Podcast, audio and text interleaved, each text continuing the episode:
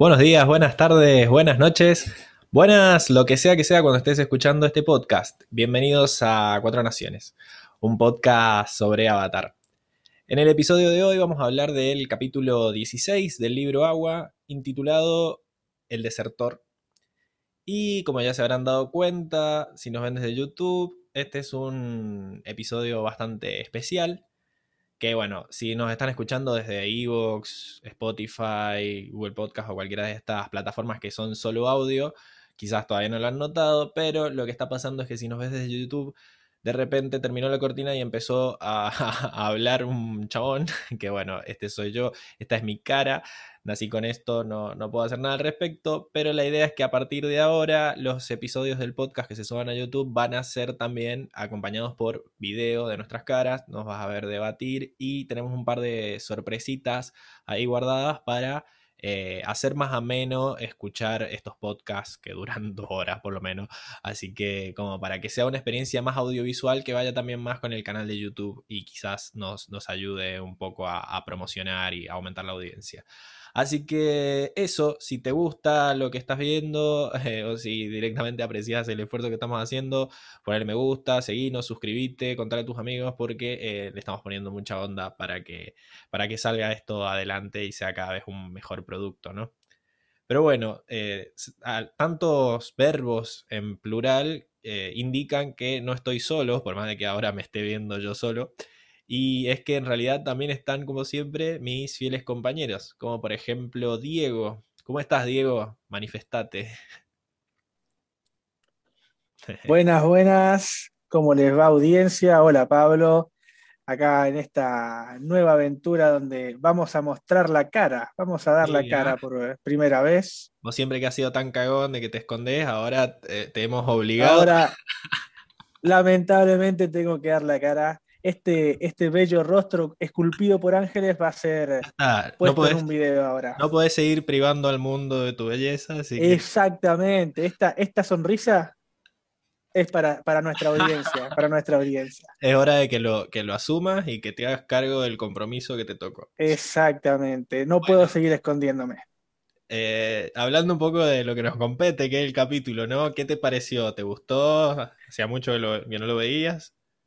Bien, hacía mucho que no lo veía. Eh, es, un, es un episodio que la verdad pasa un poco desapercibido desde el tema, eh, no sé, no es de cuando, cuando ya has visto toda la, serie, es un, un, episodio normalito, ¿no? No es de los que, no es de lo que decís, bueno, tengo 70 episodios para ver, voy a ver este, ¿no? Pero eh, es muy bueno, muy bueno, la verdad que me quedé con, con partes del, episodio que no me acordaba y dije, apa, apa, qué buen episodio. no, yo te di la opción para que volvieras a decir que era relleno, ahora ya sí directamente te expulsaba del podcast, porque acá este no puede. No, no, no, no. No, no, no. Este, este tiene una, una, una escena que, me cautivó este corazón, así que no, no es relleno, no es relleno. Déjala, para el, para el final entonces.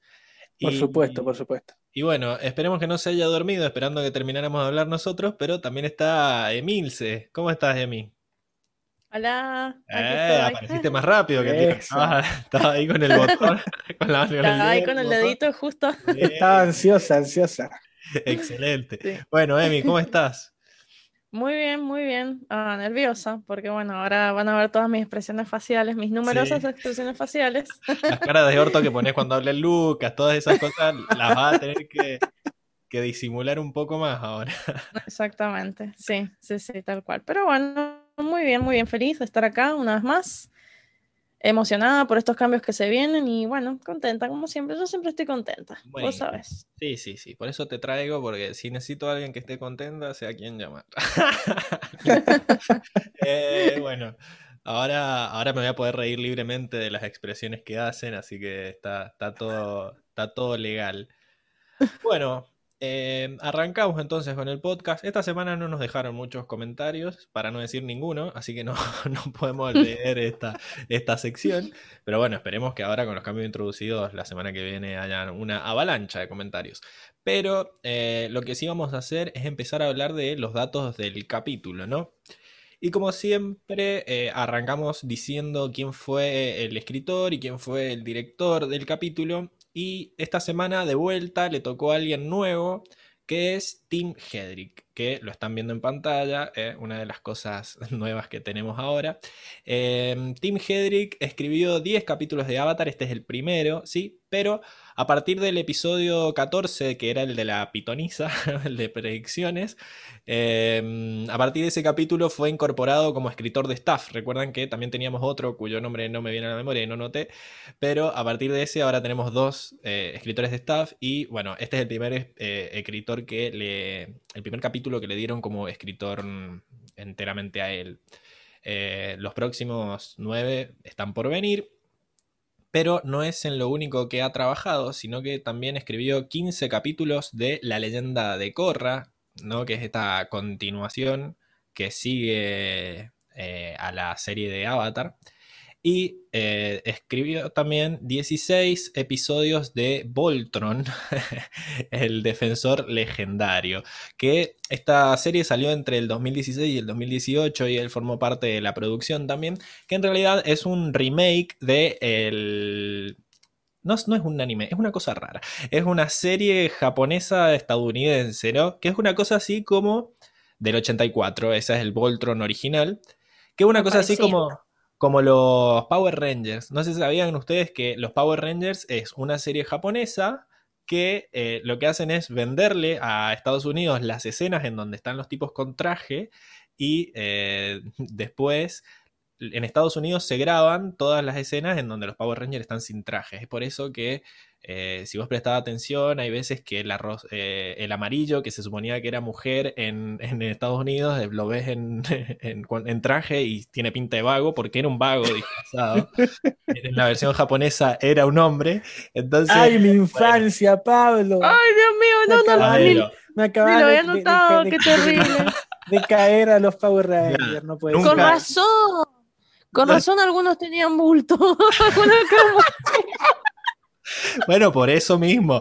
O sea, eran que las partes con traje las, las tocaban, no las volvían a grabar, igual que las partes con los megas o qué sé yo, que eran maquetas. Claro. venía hecho de una serie que los estadounidenses les llegaban esas escenas y construían toda la trama en base a esas escenas y grababan las escenas que faltaban, ¿no? De la parte aburrida del capítulo, que era cuando no tenían el traje puesto.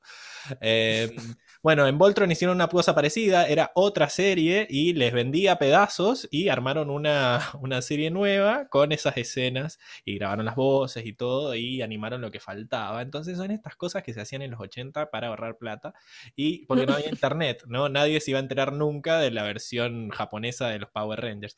Así que bueno, eso. Em, hicieron una remake, parece que le fue bastante bien, tienen muy buen puntaje en IMDb y 16 eh, de los episodios fueron escritos por Tim Hedrick.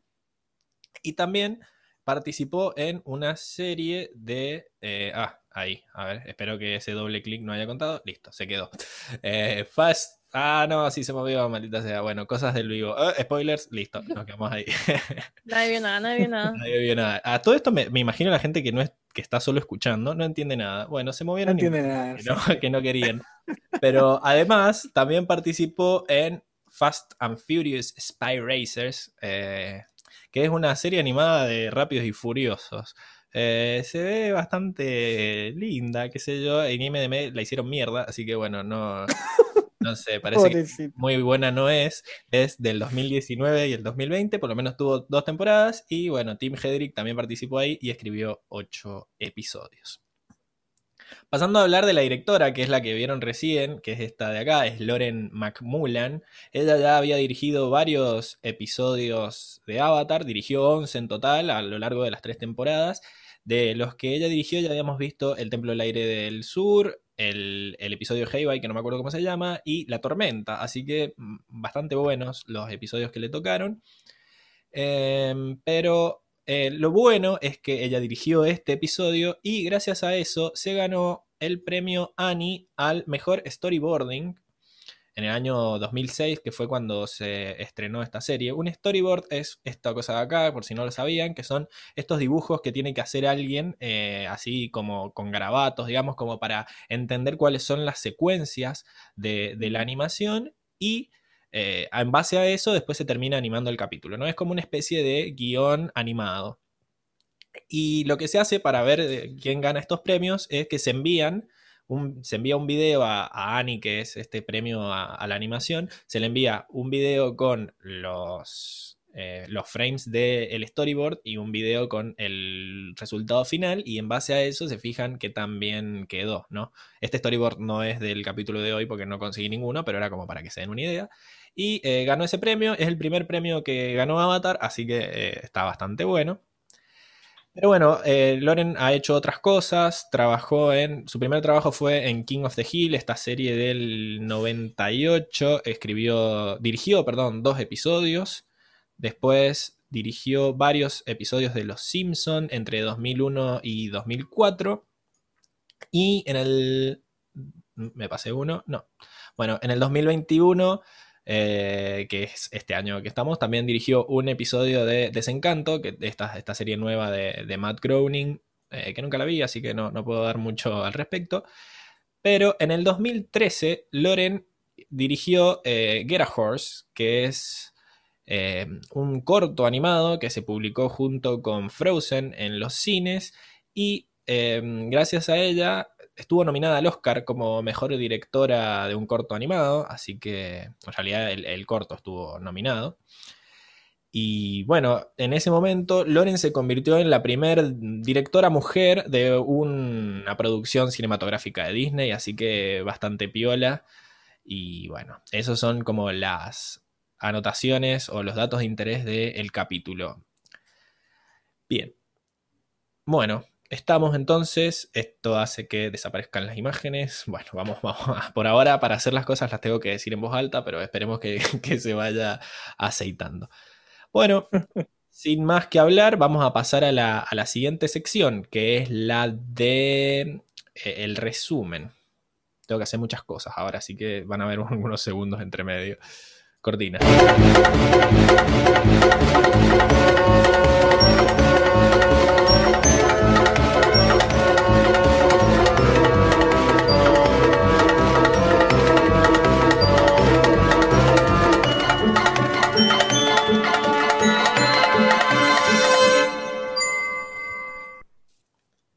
Bien, y estamos de vuelta entonces en la sección de el resumen donde Lucas, que es, si no lo conocen, el chabón que está viendo por primera vez la serie, es el integrante del staff que le mete esto del el primer visionado, pero que de vuelta no está porque, bueno, pasan cosas. Les dejamos tranquilos de que no, no fue nada con su problema de drogas esta vez, por lo menos eso es lo que me, llegó, así que creemos que, que no ha recaído pero por lo menos me ha mandado el, resumen grabado, ¿no? Para que eh, lo escuchen todos ustedes. Ahí va. Buenas audiencias, lindo capítulo el de hoy. Yo nuevamente en modo off y bueno, voy a tratar de conectarme al final. Lindo capítulo el de hoy, me gustó mucho es El Desertor y bueno, vamos con el resumen del día de la fecha. El capítulo arranca con nuestros amigos en un bosque donde en un tipo de cartelería les llama la atención un cartel que anuncia un festival del fuego. Ang tiene la idea de visitarlo con el fin de mirar cerca a Maestro, a Maestro Fuego. Recordemos que Ang, para terminar con la guerra y para eh, terminar de consolidarse como el avatar, debe dominar los cuatro elementos, así que no era mala idea acercarse a ver algún, algún Maestro Fuego de cerca y si, si podía ser, aprender a hacer algunas chispitas, aunque sea. Eh, ante este plan de visitar el, festival, Soka se manifiesta en desacuerdo y Katara apoya a Aang con la excusa de usar disfraces y bueno, eh, por mayoría y democracia avanzamos hacia el festival. El capítulo nos deja ver cuando nuestros amigos salen de escena que eh, junto a la cartelería hay un anuncio de buscado de un viejo maestro. Nuestros amigos se disfrazan, entre comillas, y digo entre comillas, pues los disfraces realmente son muy malos. Y también nos dejan ver, antes de que se adentren en el festival, que son seguidos por un misterioso hombre. Una vez que llegan al festival, donde evidentemente hay mucho fuego, nuestros amigos se, acercan a la principal atracción del festival, que es un show, casualmente y obviamente, de un maestro fuego, que pide la ayuda de un voluntario y de una forma media forzada termina eligiendo a Katara. Y el maestro fuego hace un dragón de fuego del cual rápidamente pierde el control y esto yo no sé si realmente formaba parte del show o no, cuestión de que antes de que el dragón toque a Katara, Ang interviene y hace fuego control, pero eh, al hacer fuego control y apagarlo al, al dragón este que había hecho con fuego el maestro, no solamente lo apaga, sino que también revela las identidades de nuestro amigo, entonces bueno, la gente se vuelve loca, imagínate que está el avatar recontrabuscado en la Nación del Fuego y todos los denuncian ante las autoridades del festival. Y las autoridades del fuego se hacen presentes y en esa misma escena, por otro lado, también aparece este, este misterioso hombre que le dice que lo sigan. Y después de correr por el festival un buen rato, eh, escapando de las autoridades del fuego, Han llama a APA y este aparece y saca a nuestros, a nuestros amigos del festival. El desconocido, una vez montado en APA, ya lejos del, del, festival, empieza a hacerse conocido y dice que es un ex soldado del fuego. Y acá empezamos a ver algo que ya habíamos anticipado en este, en este eh, querido podcast, que es que no toda la Nación del Fuego está de acuerdo con, lo, con los planes del Señor del Fuego. Y, bueno, y ese iba va a ser el camino para que Ang también aprenda el fuego control. El desconocido dice servir a John John, que es un ex general, no se sabe si es general o almirante, eh, tenía un alto rango de la Nación del Fuego. Eh, también dice que siguió al avatar porque es la persona ideal, este, este maestro al cual él sirve, para entrenar al avatar son eh, en, esa charla en la cual estaban en, un bosque, ya se habían bajado de APA, son intervenidos por soldados que reclaman al desconocido, a este desconocido que, que es sirviente de John John, que no debía buscar al avatar y acá aparece medio una contradicción porque como que los tipos se lo llevan detenido porque no tenía que buscar al avatar, pero al final los, los mismos tipos los terminan llevando con John John. Bueno, hay que una cosa media rara. Eh, por otro lado, volvemos al festival, ya lejos de nuestros amigos, en el cual Sao aparece en escena y, eh, bueno, las autoridades le dicen que pasó el avatar por ahí, así que, bueno, Sao dice, chao, excelente, voy tras el avatar, así que se pone en campaña para ir a, a, buscarlo a, a El sirviente también les explica que eh, una vez ya en el campamento de John John, a donde los habían llevado las autoridades, eso que te digo, eso que les cuento que había quedado medio raro, eh, pasa primero el, servidor a verlo a John John y, les, y cuando sale les explica que no quiere verlo y que, no, y que se tienen que ir inmediatamente. Hank hace oído sordo y va a verlo igual de huevo. Hank se encuentra con John John, el cual nuevamente se niega, intenta explicarle que no está listo hasta que aparece la reencarnación de Roku y le dice a John John que sí o sí le tiene que enseñar fuego control. Así que bueno, ahí medio ya John John medio que tiene los huevos llenos. Así que ya eh, comienza a entrenar a Ankh, el cual está más concentrado en hacer fuego que en controlarlo. Eh, los ejercicios que le da John John a, a no llaman la atención. Y ya también, finalizando con los huevos totalmente rotos, le explico una vez que le, comparte para tratar de bajar las expectativas de Anne que una vez tuvo un pupilo que no, no le prestaba atención a la disciplina y eso fue terriblemente grave porque el tipo lo único que hacía era destruir cosas. Eh, en el medio de este entrenamiento con fuego ya y todo interviene rápidamente un soldado asustado que dice que hay problemas. John Jong se va con el soldado, Han comienza a, dominar el fuego y sin prudencia, en ese momento en el cual comenzaba a, jugar con el fuego y a ponerse grosso con el fuego, no hace mejor cosa que quemar a Katara. Que se encontraba en los alrededores, eh, Katara sale corriendo, llorando, pues imagínate que la acaban de quemar con fuego. Sokka también estaba en los alrededores, por lo que regaña a Aang.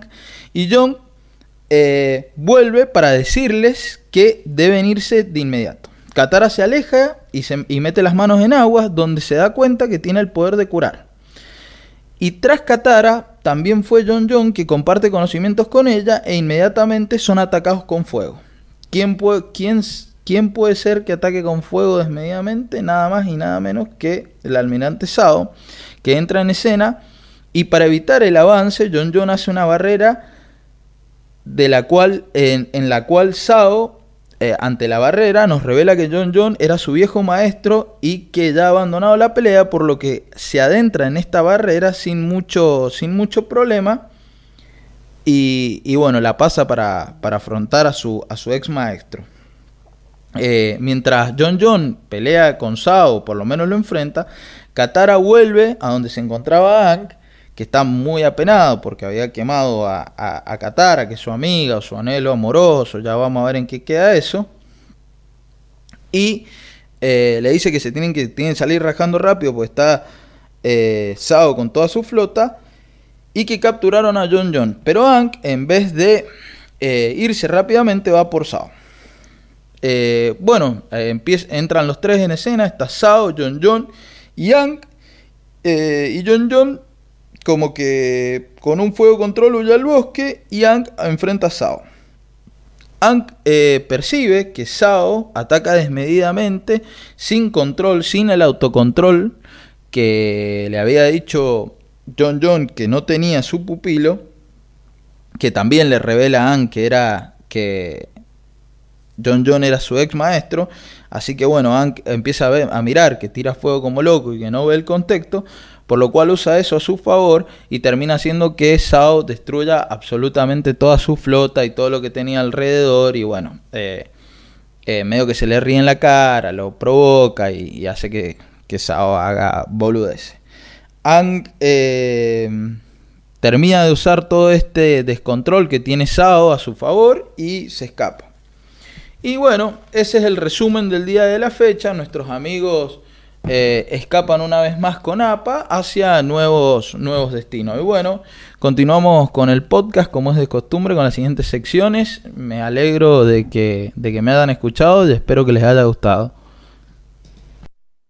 No, no vamos a seguir con las siguientes secciones, vamos a hablar un poquito antes de pasar a la otra, eh, pero bueno, por lo menos me hace, me hace la terminación, ¿no? Eh, bueno, creo que se equivocó cuando dijo lo de que hizo fuego control para frenar al dragón. Estaba haciendo aire y por eso detectan que es el avatar. Eh, pero más allá de eso, creo que muy bien. No sé si hay algo que, que agregar del resumen, algo que sea importante para las secciones próximas, que no dijo. No. No, yo creo que no. No. Bueno. Entonces, es cierto esto que dijo él, de que, bueno, no sé si ustedes estaban, pero hace un par de semanas a él se le, surgió la duda de quién carajo le iba a enseñar fuego a Ang, si toda la nación del fuego como que eran los malos. Y, en ese momento nosotros decimos, mm, no sé qué va a pasar. Que a mí me pasa siempre eso cuando alguien que lo está viendo por primera vez adivina qué va a pasar en el, en el futuro y yo no sé cómo... Pero no adivina queriendo, sino como que dice algo y yo no sé qué cara poner. Pero bueno, en ese momento como que la piloteamos de nuevo. Tenés razón, no sé quién, quién podría, pero bueno. Ahora, ahora no sé cómo vamos a hacer porque ahora nos van a ver los gestos, ¿viste? Va a estar complicado ahí no reaccionar al, no, bueno, Lucas, spoiler. Ah, yo igual siempre tenía la cámara prendida, así que a mí me veía los gestos, pero bueno, vamos, hay que poner cara de póker siempre. somos buenos mentirosos, creo, así que no, va a haber problema. vamos, vamos a ver cómo. Nos las arreglaremos, nos las arreglaremos. Bueno, buenísimo. Eh, eso, así que bueno, felicitaciones a él que dijo que seguro alguien iba a estar del. iba a estar fuera del, del del radar de la Nación del Fuego para, para que le enseñen. Vamos a ver si efectivamente le enseña o no. Bien. Y sin más que aclarar, pasamos a la sección de eh, personajes. Vamos allá.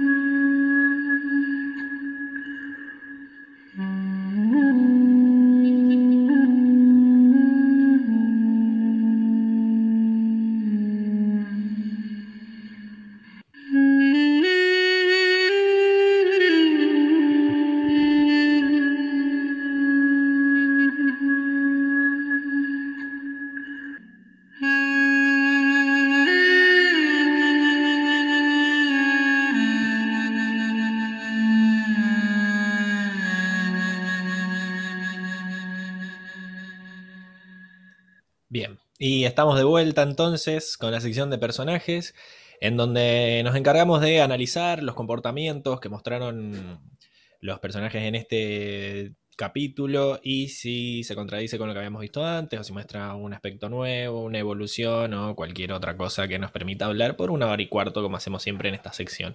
Eh, eh, creo que el capítulo nos pide, ya que se llama El Desertor, que arranquemos hablando del desertor, ¿no? Es la fuerza que guía a este capítulo. Así que, ¿qué, tienen para decir de, de Young Young? Young Young. Me encanta ese nombre. No, vos, te estás, vos te estás burlando de mí porque anteriormente dije que me costaba pronunciar el nombre, ¿no? Este Young Young. Eh, sos mala persona, sos mala persona. Pero hablando de, este personaje, John Young, nos lo pintan incluso en los primeros minutos de, de, capítulo, ya te lo muestran sin nombre, ¿sí? sino con un cartel de Se Busca, ¿no? Que el cartel de Se Busca lo que dice es que es un alto rango de, la Armada de la Nación del Fuego, no, no especifican eh, exactamente qué rango, pero sí dicen que es un desertor y que lo están buscando eh, en toda la, Nación del Fuego. Ahora incluso estamos en el Reino Tierra, ¿no? ¿Aprendiste chino para leer el cartel? ¿O No, no, no, no. Eh, usé una aplicación eh, que se llama Lens en el celular que gracias a Dios traduce, ¿no? Bueno. Así que pero sí, dice, eh, dice eh, no sé si sea almirante o dice ya capitán, dependiendo, dependiendo cómo lo, cómo lo seleccionaba, lo traducía, ¿no?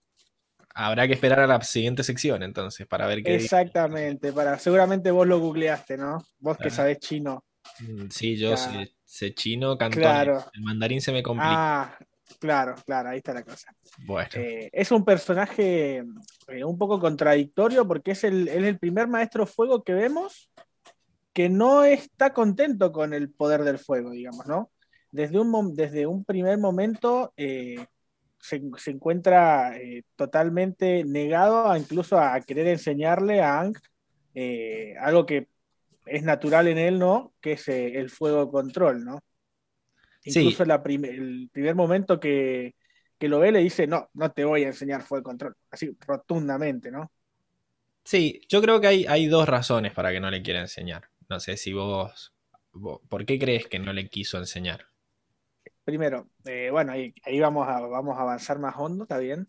Eh, primero, eh, para mí él ha tenido un, mal pasado con el, con el fuego control y no está de acuerdo con, lo que, con los principios, digamos, de la Nación del Fuego. Se ve que él tiene un, un gran respeto a la naturaleza del fuego. Vos fijate que durante las, enseñanzas que él le, empieza a hacer, ¿no? Eh, lo primero es la postura, después es la respiración, que ya nos habían eh, dicho que la respiración es algo importante, es algo que en lo que hace mucho hincapié Airo, ¿no? A, Zuko siempre, constantemente, le, le repica que tiene que tener una buena respiración. Incluso en la pelea que tiene eh, el príncipe Zuko con el comandante Sao, en aquel momento no era, era comandante, eh, que se ve que la, postura es eh, algo sumamente importante porque es la forma en la que le gana. Le rompe la postura, el, pie firme, digamos, y es como gana el Agni Kai, digamos. Entonces ya te, ahí te está mostrando que las bases del fuego control no es lo que pensamos, no es simplemente tirar fuego a lo loco, ¿no? Sino que eh, es, casi un arte, yo lo llamaría, ¿no? Porque eh, él lo ve como... Eh, no, no, encuentro la palabra, digamos, pero... Para mí él lo ve como una maldición a lo que tiene. No, no está contento con sus poderes. Él, Sí, esa es, una, una, forma de verlo, pero digamos, la forma mala de verlo, porque fíjate que él al principio dice, es más, le dice a, Katara, para que lo tengo, lo, tengo citado, a ver. que mm, cuando, cuando va a verla, digamos, después de que, de que Ang la, quema, le dice que ella está bendecida por, por, el poder del agua, que el agua trae curación y vida, pero a diferencia de eso, el fuego trae solo destrucción, dolor y muerte. Ok exactamente es lo que vos decís. Para mí él, más allá de que no estén, a ver, si no estás de acuerdo con la Nación del Fuego, pues está bien que te hayas escapado, ¿no? Pero ¿por qué eso te hace no enseñarle fuego control al avatar? ¿Por qué no querés enseñarle fuego control? La única razón para no querer, más allá de, la, de que Ang no esté listo y todo eso, es que para mí él no quiere perpetuar eh, que exista el fuego control. Es como que está totalmente en contra de, la práctica como de raíz. Él cree que, eh, que él pueda, eh, que exista el fuego control es, está mal. no, no sé. Yo siento eso, como que él cree que no es para nada bueno que él tenga fuego control y, siente que las personas que lo tienen como que se ven forzados a, estar ahí pendulando, ¿no? No quiero repetir la frase concreta, pero eh, sí, sí, sí, es como eh, que igual tienen que elegir como los Targaryen, ¿viste? Que son. los tiraban una moneda al aire y era un loco o era un líder espectacular. Bueno, acá también es como que los que tienen el poder del fuego están a un pasito de convertirse en unos salvajes, según dice él, ¿no? Entonces yo creo que en cierto punto él lo que no quiere es propagar este conocimiento, no quiere ser parte de, lo que hace que esto se reproduzca, digamos, ¿no? Eh, y él lo cree una maldición, o sea, es como que sus poderes para él no, han sido nada bueno en su vida. Eh, y está bueno, me parece que eso es algo que, nunca se me hubiera ocurrido que alguien pudiera sentir con estos poderes. Y es algo que me, que me sorprendió la primera vez que lo vi también. Era como, wow. Y si te a pensar, tienes razón. ¿Sabes qué? Me quedó picando lo que dijiste, que, sí, que es verdad que lo dice en el capítulo, que él piensa que eh, por ser un maestro fuego puedes llegar a convertirte en un salvaje. Y es raro, viste, como el contraste que, mm, que, tenemos entre cómo la serie nos muestra la Nación del Fuego en comparación con las otras. Viste como que, por ejemplo, los de Reino Tierra son como más rústicos, eh, los de eh, las tribus del agua son como súper básicos, eh, no tienen como demasiada tecnología, tienen como armas muy, como muy atrasadas, por así decirlo, mientras que la Nación del Fuego es como mucho más adelantada que las otras naciones. Y eso contrasta, o sea, porque es como que ellos en teoría están como mucho más civilizados, más adelantados, tienen más tecnología, y hace como ese contraste entre lo que dice él, o sea, para él son salvajes, por el simple hecho de que... Es más, Sao le dice después, ¿qué haces acá eh, con esa, esa piltrafa puesta y viviendo en el bosque como un salvaje? Y el chabón le dice, mira, el salvaje sos vos. Es como que él vio la mentira que, que es la Nación del Fuego, ¿no? O sea, como que porque recordemos que en el episodio del Espíritu Azul nosotros como que más o menos entendimos que la Nación del Fuego estaba perpetuando esta guerra para deshacerse del resto que eran los salvajes, ¿no? Nosotros éramos el elemento superior y por lo tanto por eso teníamos que quedarnos con, teníamos que impedir que esta gente viva en nuestro mundo. Y mm, este chabón que estuvo en las altas esferas de la Nación del Fuego, parece que vio algo eh, que no le gustó eh, y dijo, no, no, los salvajes somos nosotros. Y es una palabra que la repite todo el capítulo, eh, lo de los salvajes. Y después se encuentra con Sao y se lo dice. Así que está, está muy piola eso. Y yo decía que tenía razón en lo que dice, porque es cierto, él, él cree que el fuego está vivo, ¿no? Que, que vos en realidad lo controlás controlar el fuego no es generarlo, sino es evitar que se esparza. Eso es lo que él entiende como, como fuego control. Y es lo que yo entendí de la primera prueba que le dio, que era lo de mantener el fueguito en la hoja. Era como que el que controla el fuego es el que lo maneja, no el que lo genera, el que hace que se esparza. Porque él decía, Bueno, una piedra, si la dejas ahí, no se va a mover. y el agua tampoco. En cambio, el fuego, si vos lo dejás prendido, va a quemar todo y va a destruir todo y va a matar a todo el que se encuentre. Es como heavy. Y sabes que seguramente si él ha sido un comandante, un general, si ha tenido un alto rango, seguramente han arrasado con, con pueblos y han, han lastimado a gente, aunque la serie no te lo muestra, pero bueno, sabemos que en las guerras generalmente pasa eso. Eh, así que debe ser por eso que se siente como tan, tan mal y tan culpable cuando se dio cuenta de la mentira, se dio cuenta de que en realidad estaba atacando a gente inocente sin ningún sentido. Y para mí que, que es por eso que tiene como ese rechazo hacia el fuego y que lo odia tanto y que, que no, no quieren enseñarlo.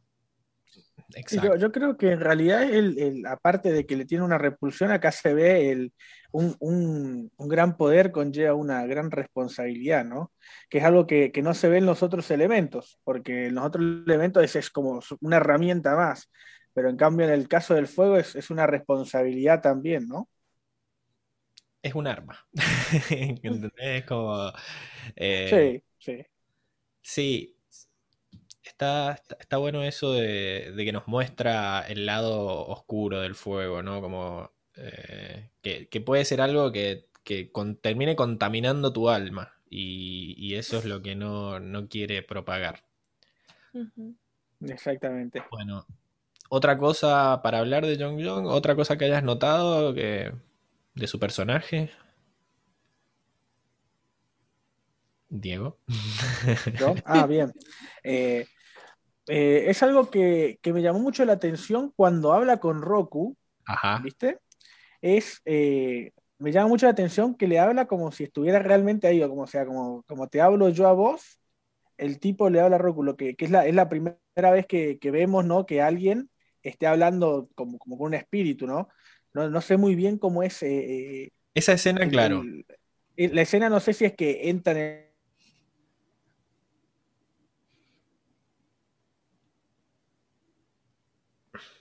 ¿Vos lo estás escuchando de mí? No, no, no. Bueno, se tildó. Bueno, cosas, cosas del vivo, ¿no? Va a quedar así se eh, trabó, grabado. trabó. Yo estaba aquí. controla el avatar y punto. Ah, Ahí volvió. No se te escuchó. Así que si querés repetir Uy.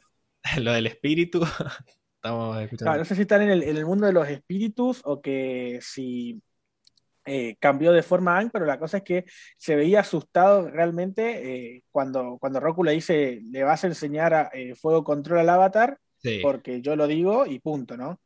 Entonces, Bien. como que, Sí, en realidad no es la primera vez que pasa, si no me equivoco, en el capítulo de, mm, no, creo que no fue, no me acuerdo si fue el de las guerreras Kyoshi o uno que viene más adelante, eh, la avatar Kyoshi se, mm, se manifiesta No, eh, no, frente al pueblo. no, no, Todavía no, ese pasa después. no, no, no, no. No, pero spoiler. Spoiler alert. Pero bueno, ¡Ay, Spoiler alert. Ahora podemos ver lo roja que te pone en este momento. Pero no ¡Ay, importa. no!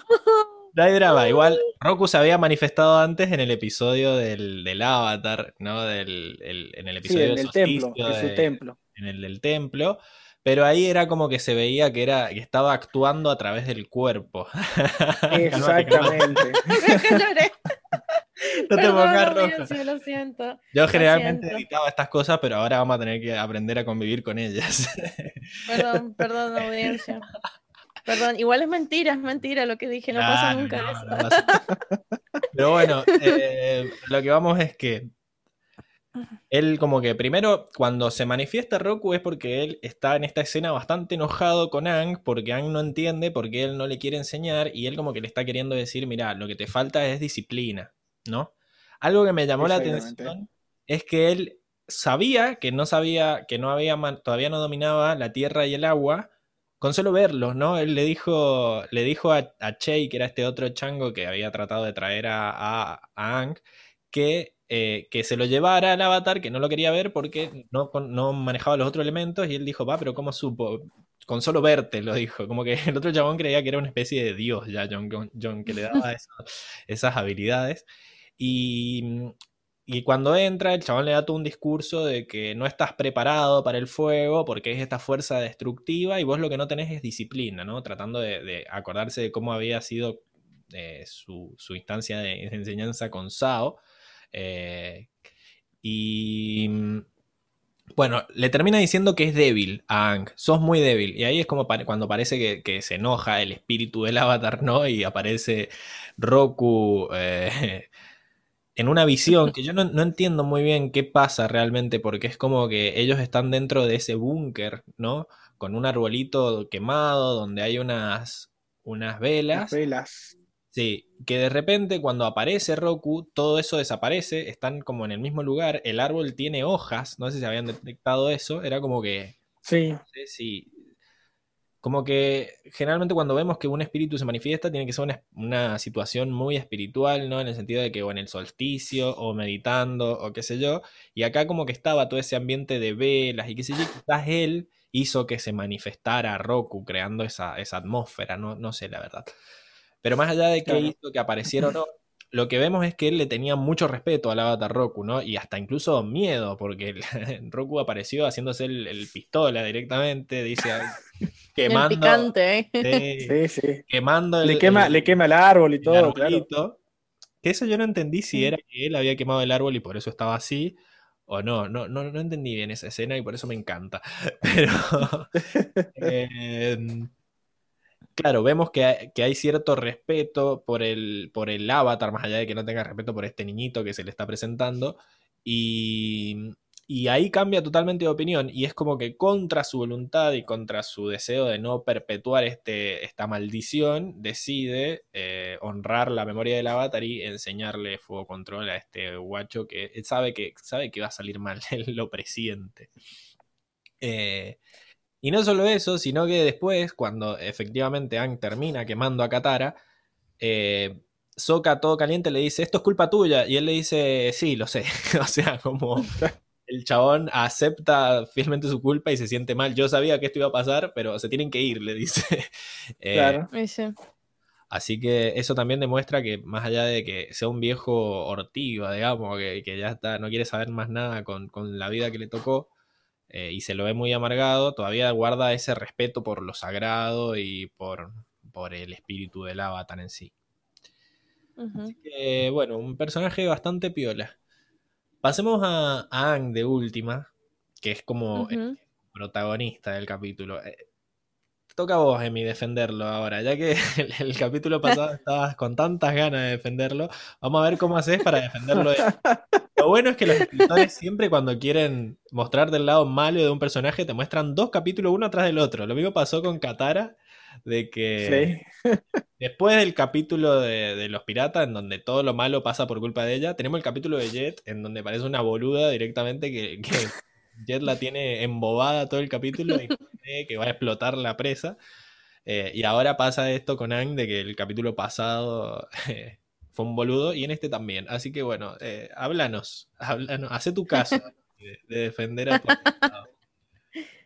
no, bueno, en realidad en este capítulo no lo voy a defender tanto porque es como que ya me, me, alteró un poquito, ¿viste?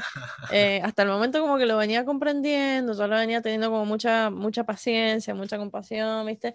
Pero este capítulo como que me, me sacó un poquito, ¿viste? Ya me, me, reviré, me reviré. Ah, eh, bueno, al principio del capítulo lo vemos a como siempre, ¿viste? Con ganas de joda, ganas de aprender barra divertirse, eh, metiéndose en cosas en las que no debería meterse, como siempre siguiendo todos los malos consejos y las malas ideas de, sus amigos.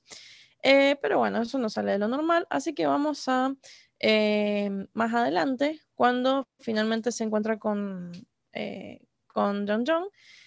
Y acá sí vemos como una, una, diferencia en su comportamiento normal. Acá vemos a Unan como muy impulsivo, eh, impulsivo, obsesionado, obstinado, impaciente, descuidado, o sea, eh, le estoy dando con un caño, ¿viste? No, Todos los sinónimos. sí. sí. Estaba buscando el diccionario, no, mentira. No, no, no, no, fueron todos así que me, salió una verborragia, ¿viste? Después de ver el capítulo. Eh, porque la verdad es que no lo puedo justificar. La verdad es que no lo puedo entender. En este capítulo no puedo entender por qué se comportó así. Me extrañó mucho ese comportamiento de parte de él. O sea, yo sé que él quiere ayudar, que él quiere apurarse porque se le viene eh, todo este tema de la guerra encima y como muchas cosas. Pero la verdad es que me pareció injustificable. Lo que hizo me extrañó, como decía, viniendo de él, siendo que él desde chiquito eh, fue criado con monjes, eh, él ha aprendido a meditar, es como que yo creo que él ha ejercitado bastante lo que es eh, este don de la paciencia, entonces me, me, sacó de, no sé, me, me, me descolocó, me descolocó en un, como... En un momento... bueno, en un momento llama mucho la atención cuando desesperado le dice, me encanta la frase, quiero que salgan llamas de mis dedos, le dice. Como diciendo, no sé, está desesperado el tipo. Más allá de que Tal cual. Tenga, más allá de que él tenga experiencia en todo lo que es meditación y qué sé yo, es como que él siempre ha visto a su elemento como jugar, ¿no? Como que el aire está muy relacionado a esto de eh, jugar porque él lo usaba para, divertirse generalmente, lo usa para ser libre, para volar, para ir para allá, para acá. El maestro Yatso, el monje Yatso que él tenía, le, lo ayudaba a, con aire control, hacer eh, volar los pasteles y qué sé yo. Entonces él como que tiene muy asociado su elemento, el manejo de su elemento, a la diversión, ¿no? Y acá, en este caso, él pretende hacer lo mismo con el fuego y, y Jong Jong le dice todo el tiempo, mira, eh, no, no podés, acá no te vas a divertir con el, con el fuego, porque bueno, pasa esto. No le ve nada divertido al elemento. Entonces le dice, lo que tenés que hacer es tener disciplina. Decime. Sí, pero me, sorprende eso como la, falta de cuidado que tiene, la falta de respeto, por así decirlo, que le tiene al fuego, que vos decís, o sea, loco, te están diciendo, a ver, por un lado, como que no, mm, no estoy de acuerdo en cómo Jong Jong le... Eh, no, eso es cierto. Por ahí le enseñó porque también el viejo re idiota, o sea, a ver, podría haber como eh, no sé, abarcado el tema de otra forma, ¿viste? Podría haber tratado de ser más comprensivo, decirle, mira, sentarse con él, hablarle, decirle, mira, esto no es así como pensás, pero el chabón, viste, como re idiota, como, no, no te quiero enseñar, esto no es para es Era precisamente eso, el chabón lo obligaron a enseñarle, entonces era como, bueno, lo voy a hacer de mala gana, bueno. esos profesores de la facultad que no. que están ahí porque ¿Estás hablando de la experiencia? ¿De la experiencia o...? Sí, sí. Perdón. Pero la idea es esa, ¿no? de, que no le ponen ni cinco de ganas a enseñar por una cuestión de que, de que no, no, quieren, básicamente. ¿no? bueno, pero a ver, es el avatar eh, te lo encargó el mismísimo Avatar Roku, o sea, es una tarea re importante que va más allá de lo que vos quieras o lo que no quieras, de si vos estás ofendido con el fuego o no. Es como el destino del mundo, básicamente depende de que el chabón aprenda fuego control, ponete las pilas, no seas tan idiota, eh, entender que es un pibe, entender, o sea, también a su, a su favor, igual él lo que dice es que Ang no está listo para aprender fuego control y lo que vemos es que eh, tiene razón, como que en realidad se está salteando el ciclo natural de las cosas. En teoría debería ser eh, agua, después la tierra y después el fuego. Y Jong Jong está de acuerdo en eso porque cree que los otros elementos eh, en un momento hace una frase al respecto, como que los otros elementos le van a enseñar cosas que le van a ayudar a controlar el fuego. Yo, yo, la, yo la tengo eh, la tengo anotada, le dice que eh, le falta primero eh, la calma y la suavidad y la fluidez del agua control, y después el control, el control estable y firmeza del, de, la, de, la, tierra control, le dice. O sea, primero, que es lo que mostramos, el tema de la postura y la firmeza, que supuestamente se la tiene que dar en la tierra control, y después la calma y la fluidez que es lo que decía después para la respiración. O sea, que eh, todo esto tiene como un, concepto eh, muy, muy global, ¿no?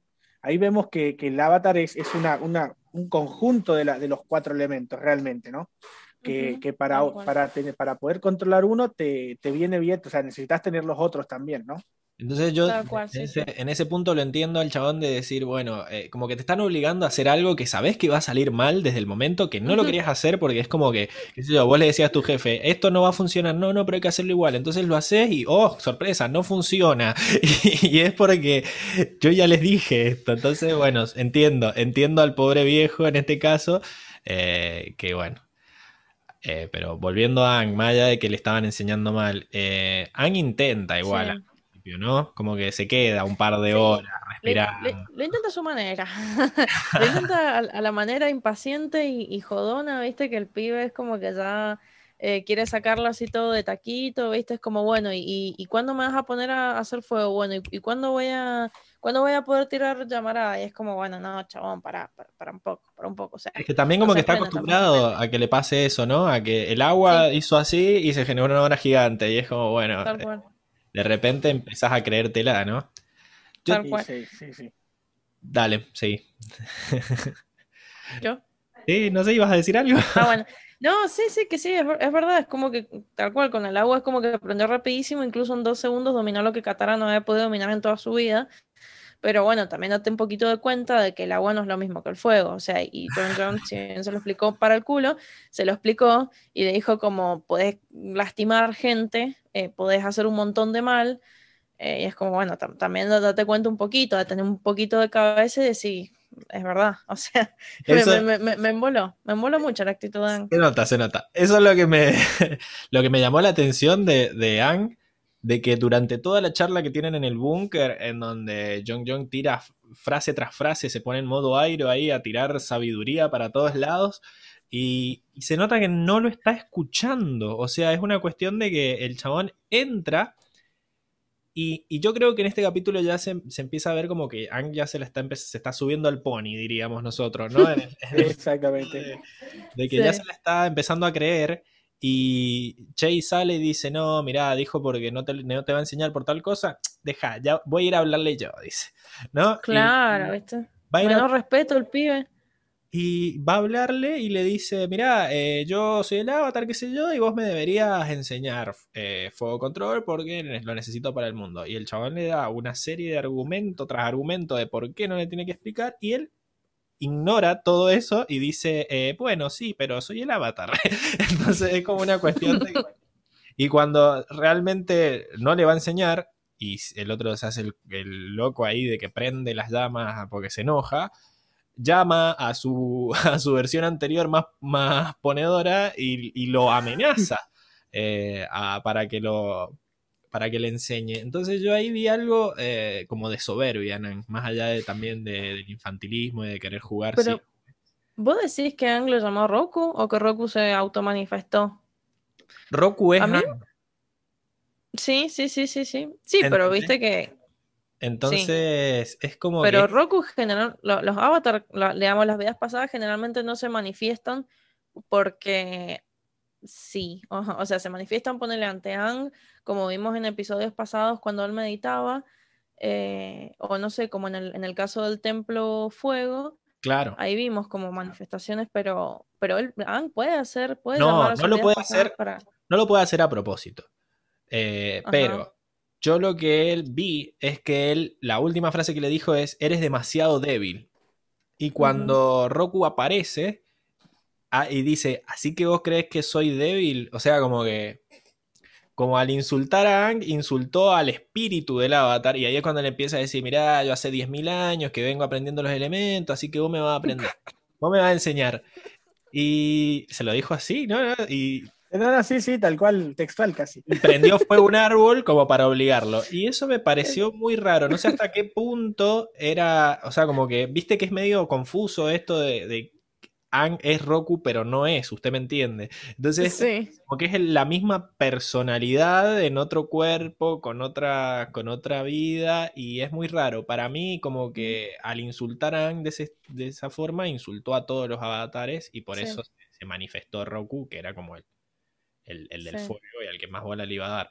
Pero yo lo vi desde ese momento soberbio. Incluso Roku estaba equivocado, obviamente. Ang no estaba preparado y por más que venga a quemar todo, sigue sin tener la razón. Así que Sí, me extrañó mucho eso, como que Roku intercediera sabiendo, pero Roku más que nadie sabe eh, como, el estado en el que estaba Aang, y me extrañó mucho esa intercesión. No sé, me, me, me dio que pensar, yo dije, pero ¿por qué? ¿Por qué Roku? O sea, Roku conoce la naturaleza de Aang y sabe cómo es el pibe, de lanzado, de impaciente. yo creo Entonces, que Roku como- está más cagado que Ang todavía. Porque, o Lo sea, que pasa es que recordemos que eh, la guerra empezó con Roku, cuando Eso murió mismo, Roku. o sea, Entonces, como que, yo creo que de- culpa de él. exactamente. Entonces, Es como que ahora eh, quiere hacer todo lo posible para que Ang le, le saque el- las papas del fuego, o sea, como que arregle las cosas que él hizo mal y bueno, y comete estos errores, ¿no? Eh, pero Claro. sí, es una escena muy, muy rara, que, que se puede leer de muchas formas. Como que, eh, pero bueno, a lo que vamos es que terminan obligando al pobre viejo por, eh, digamos, por la soberbia de- del avatar. Dejémoslo así. Me- me- me hiciste-. Me hiciste acordar a Homero en un capítulo de los Simpsons que dice, creo que sé sobre no sé qué cosa, un tema que obviamente no sabía, o sea, como, creo que sé sobre fuego control. Claro. Yo creo que sé cómo funciona un, un de átomos, algo así. era. Eso. Eh, claro, y, y después está Katara quemada. ¡Ah! Se sale. Sí, Katara llorando ahí. Encima Bueno. le quemó las manos, o sea, Claro, o sea, que- encima eso, que es como el, el elemento esencial que ella necesita, como la parte vital que ella necesita para, para controlar el agua, o sea, peor imposible, la verdad. Bueno, pasemos a hablar de, de Katara entonces, ¿les parece? Ya le dimos mucho con un palo a Aang. Eh, Bueno. Katara, lo que vemos es que ella está igual de, como con ganas, con las mismas ganas de Aang que de ir al, al festival, ¿no? Como que quieren pasar y ver qué, qué onda que pasa. Incluso es Sokka el que les dice, no, no, no hay que ir porque hay muchos maestros fuego y hay un cartel que dice que te están buscando. Y Katara dice, bueno, vayamos igual, qué sé yo. Y después noté que hace el- lo mismo cuando... eh, Sokka les vuelve a decir, no, no vayamos con el maestro fuego, ¿por qué le tiene que aprender? No, ¿Por qué no le tiene que enseñar fuego? Eh, tenemos que ir al Polo Norte. Y Katara dice, bueno, nadie va a salir lastimado. Irónicamente, ella sale lastimada después. Eh, entonces, me pasó eso, ¿no? Y que cuando lo vean, como que ella sí le está prestando atención a lo que dice el maestro. No sé si es por este anhelo que ha tenido siempre ella de, tener un maestro agua. Es como que mientras Hank se hace el copado y empieza a mover el fuego, ella sí eh, le dice, bueno, quizás por algo te está haciendo hacer todas estas pruebas, como que por alguna razón debe haber. Y cuando lo vean que está tirando fuego para todos lados, también se asusta y le- le dice que se calme y después la terminan quemando. Y me, me llamó la atención su... Indignada, Lemils. me llamó la atención su, su reacción porque es como que está mucho más preocupada por su dolor que por el enojo que tiene con Ang, ¿no? Y, y termina llorando, sale llorando y va corriendo a- para que no la vean hacia el río. Y, y ahí es cuando descubre que puede curar, ¿no? Como decía, no sé si lo dijo en el resumen, ¿lo dijo en el resumen, Luca? A lo de que descubrimos que sí, creo que sí, creo que sí, creo que sí. eh, entonces, si no, bueno, lo digo yo, descubrimos que el agua control puede curar. Eh, y es como que cuando se cura, ya no tiene más rencor con Aang. O sea, más allá de que cuando va a hablar con él le tiene que decir que hay que salir cagando porque está asado, es como que... Ah, bueno, no hablamos de eso con Aang, de que cómo se siente cuando después de que quema Qatar. Eh, pero bueno, vamos ahora. Ahí, sí, Dale. bien, siente un- una negación terrible. Bueno, y ahí yo creo que ya entiende. Ahí como que le cae la ficha, y, y aunque no, no se muestra totalmente en el capítulo, pero le cae la ficha de cómo se sentía John John, como que lo, lo vive así como en persona, a, a ese sentimiento horrible de haber lastimado a alguien que querés, de haber hecho algo, eh, por dos segundos se descuidó, o sea, y, y terminó lastimando a, a Katara, que tanto la quiere, que, que son tan amigos, y bueno, no sé, no se sabe si algo más, pero Sí. más allá de eso, o sea, lastimar a alguien que está siempre con vos, o sea, es, ese miedo, es, e- esa, eh, no sé, esa angustia de, de haberle hecho daño, eh, es como que le, le- le bajó, ¿viste? Y dijo, bueno, ya está, o sea, ya no, no, no quiero hacer más, nu- nunca voy a, voy a hacer fuego control, ya está, no lo voy a manejar, Claro, ¿viste? Como que negación total al estilo John John. la, exacto. La, la- bueno, al final le terminó enseñando bien, ¿no? sí, No le que le algo. enseñar, pero le enseñó lo que él le quería enseñar inconscientemente, que era que el juego control es una cagada. Y bueno, él, para, para tratar de, de- de perdonarse a sí mismo, va a- al, al lugar de al búnker este donde están las velitas de Jong Jong. Y, y ahí es cuando toma esta decisión, ¿no? De nunca más eh, hacer fuego control porque solo sirve para lastimar. Y ahí vemos que Katara vuelve y le dice, no importa, ya me curé, como diciendo. Es que Katara estaba más feliz de haber El- de- el pasado pesado, algo el pasado nuevo que era como... Claro, puede ser. O sea, igual también era como que se tenían que ir. Pero Sí, sí, como que yo siento que Katara nunca se enojó con Aang por haberla quemado. Era más lo que estaba de. Sí, más, más como que le, sí. do- le dolía la mano, más, más Sí. que nada. como que Básicamente, sí. Fue, fue eso lo, lo más, lo, más, lo más fuerte, ¿no? Pero, o sea, sí, si a mí me quema alguien y yo mágicamente me curo, voy a seguir enojado con ese alguien. Katara no, como que tiene el, el poder de. No, yo no. Vos Es no. como. Y porque si sé que no me quemaron a propósito, es como, bueno, ya fue. o sea, Y si no me quemaron a propósito y encima me mejoro, bueno, listo, joder, esto asunto olvidado. Pero te estoy diciendo que me vas a quemar, no sé. Como que se lo advirtió varias Sí. veces. Eh, es un sentimiento en el que estoy familiarizada al tener un hermano mayor. que te quemen la mano. Es una situación que has Ah, vivido sí. varias veces, que te quemen y te cures mágicamente. Exactamente. Pero bueno, eh, claro, me pareció eso raro. El que sí se enoja mucho es Sokka cuando le tocan a la hermana, al punto tal de que, eh, bueno, además primero que se enoja porque él se los dijo todo el capítulo. No vayamos donde están los maestros de fuego porque nos van a quemar. Efectivamente, lo que termina quemando incluso Aang a la hermana. Y vemos un Sokka mucho más violento. eh, lo tacleo. Casi incluso. se caen a piñas. O sea, Sí, ca- sí. casi se, se recaen a piñas, básicamente. Eh, en el sentido de que lo tira y como que lo tiene contra el piso y le dice, ¿qué le hiciste? Te dije que no le hicieras nada, qué sé yo. Y es como una, un aspecto que no habíamos visto hasta, hasta ahora de Sokka, porque recordemos que en, el primer, en los primeros capítulos incluso él como que se la tenía jurada, no le caía, él creía que era una espía de la Nación del Fuego o algo así.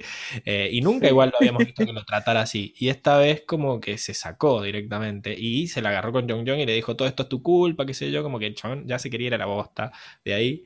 Y, bueno, tuvimos ese, ese flash medio, medio violento de, de Sokka.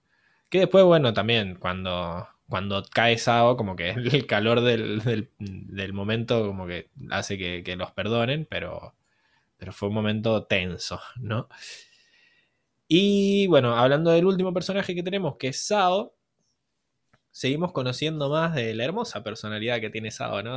Además de nazi y de violento y, y Y ambicioso. tipo, eh, ambicioso también, eh, ahora sabemos que eh, le falta disciplina, ¿no? Que no sé yo hasta qué punto haberle enseñado a Sao fue lo que hizo que cayera en la, en la locura, digamos, eh, Jong Jong Ujú. porque él lo, lo- lo nombra a Sao como este tipo que no tenía ningún tipo de autocontrol, ni no estaba interesado en aprender disciplina. Y mientras él va diciendo eso, vemos que le largan dos lancitas y, y prende fuego todo el bosque para, para, Sí. para sacarlos. Eh, y vemos que es hasta el punto de, de ser un estúpido, ¿no? De decir, bueno, eh, estás viendo que se está prendiendo fuego todo, llega a quemar sus propios barcos, o sea, más allá de- eh, podríamos hablar ahí de Aang, de, de lo vivo que fue, de, de usar eso, eso que había aprendido en contra de Sao, Me- creo que es más hablar de lo pelotudo que es Sao en el sentido de que no te estás dando cuenta que estás quemando todo a tu alrededor. Y él nunca eh, da el brazo a torcer en el sentido de que él, cada vez que habla mal de, de Jong Jong, cuando tiene estos intercambios con Aang en el que le dice seguro que no te, ens- te enseñó a ser un cobarde nomás y no te enseñó lo que es realmente capaz un, fuego. Eh, veo la cara de Vince y me da mucha gracia. Eh, en el sentido de que el tipo cree que, que su ambición y lo que él cree que es el fuego control lo ha llevado a ser lo que es, a este, a esta persona exitosa que es ahora. Y, y lo peor es que tiene razón. eso, Sí, eso es lo que Igual ha llevado a, a- a te hacer das cuenta. Dale. Sí, te das cuenta también de los estándares bajísimos que tiene la Nación del Fuego de poner un, un tipo así de imbécil. O sea, no, no los estándares bajos, sino como lo que la Nación del Fuego le da importancia realmente en un general o una persona que está a cargo, que más que una persona sabia, una persona eh, con estrategia, con cabeza, ellos quieren a alguien que sea despiadado, o un tipo que, que te ataque sin importarle nada, que si te tiene que prender fuego todo un lugar lo hace, le importa tres orongos, viste, como eso es lo que busca la Nación del Fuego en alguien que esté a cargo, alguien despiadado y, y que, que esté listo para hacer miércoles todo, ¿viste? Y mientras tanto, eh, Jong Jong, eh, al haber tomado esa decisión de, retirarse, de no tener nada más que ver, él es un cobarde. ¿Viste? O sea, de repente el tipo que tiene como toda la sabiduría, que la tiene reclara, y todo es un cobarde, y el imbécil que, que es tan, o sea, se ciega tanto hasta- el punto de quemar sus propios, sus propios barcos, es el, el que está al mando. Es el almirante, Sí, hay- ¿no? El, el jefe Claro. de la, de la armada. Y yo creo que quizás el hecho de ir viendo cómo Sado iba ascendiendo escalones y fue lo que hizo que Jong Jong desertara, ¿no? El decir, no, no puede ser tipo que sea todo lo que está mal, eh, sea recompensado por su actitud, quizás fue lo que hizo decir, no, esto cualquiera, yo me voy de acá. Y, y bueno, ¿no? Está, está bastante esto de, sí, lo que decías vos, de, de que es un cobarde el otro por haberse escapado.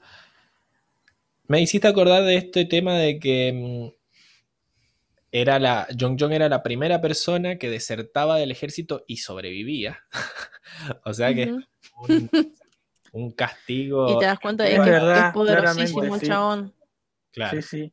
Es, porque imagínate que si es el, el- el primer desertor que sobrevive, o sea, lo tienen que dar buscado hasta debajo de la alfombra el chabón, y de alguna forma se la arregló eh, para, para mantenerse con perfil bajo, que de hecho en el capítulo nos muestra que desaparece, o sea, es como que el chabón aparece y desaparece así como por arte de magia, y te das cuenta lo grosso que es eh, Exacto. para, para hacer esas cosas y ha para quedado que- como un mito, ¿no? El chabón, tal el primer hombre que Exactamente. del ejército y sobrevivió. Y también tenemos al segundo, que es este Che, ¿no?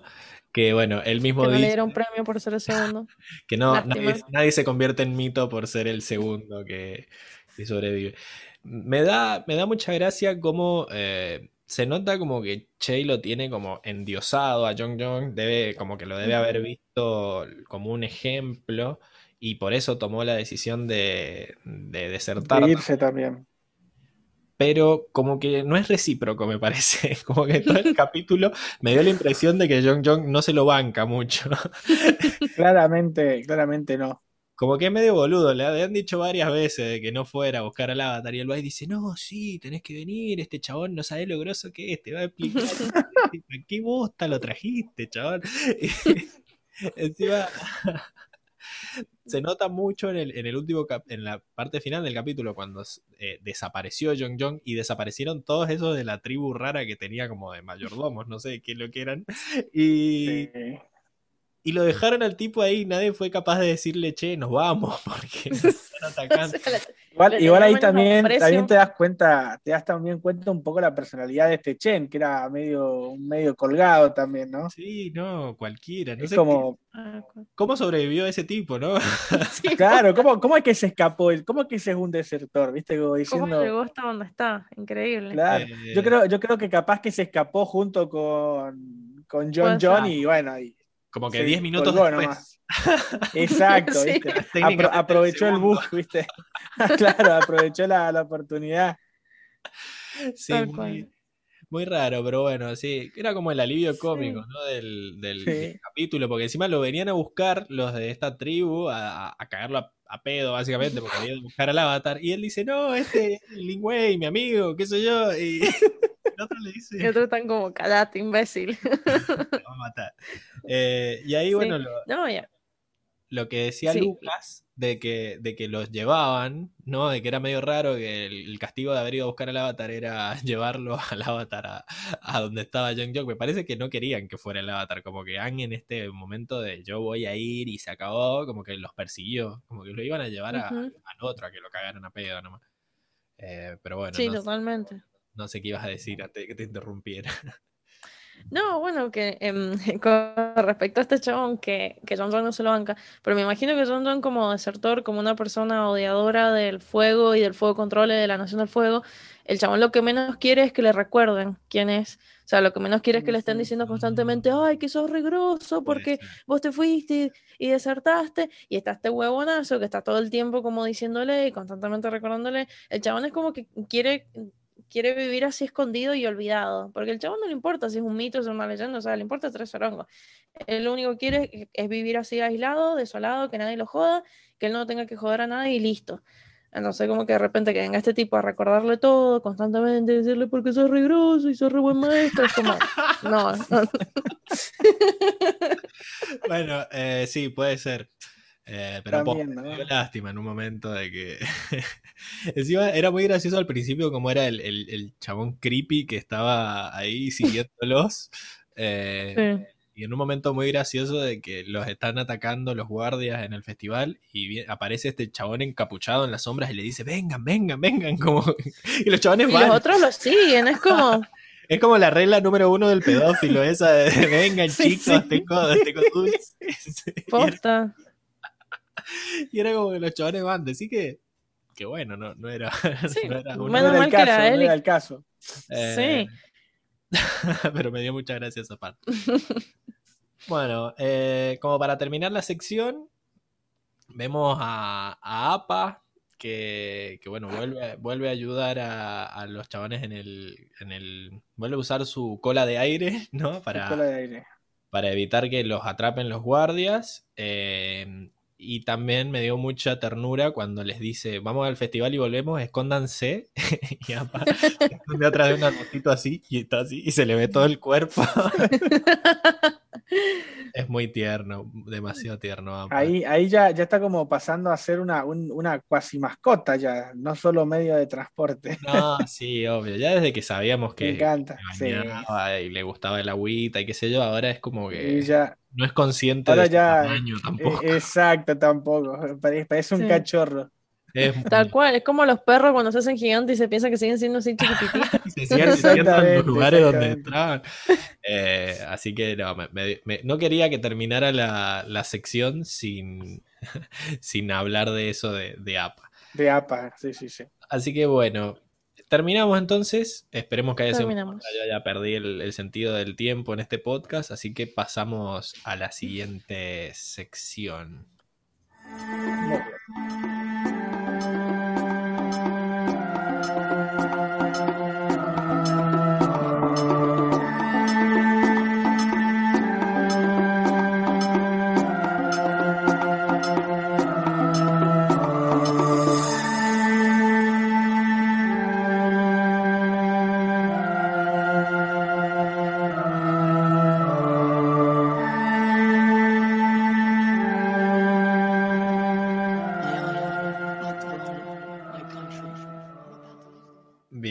Estamos de vuelta entonces en la sección del mundo.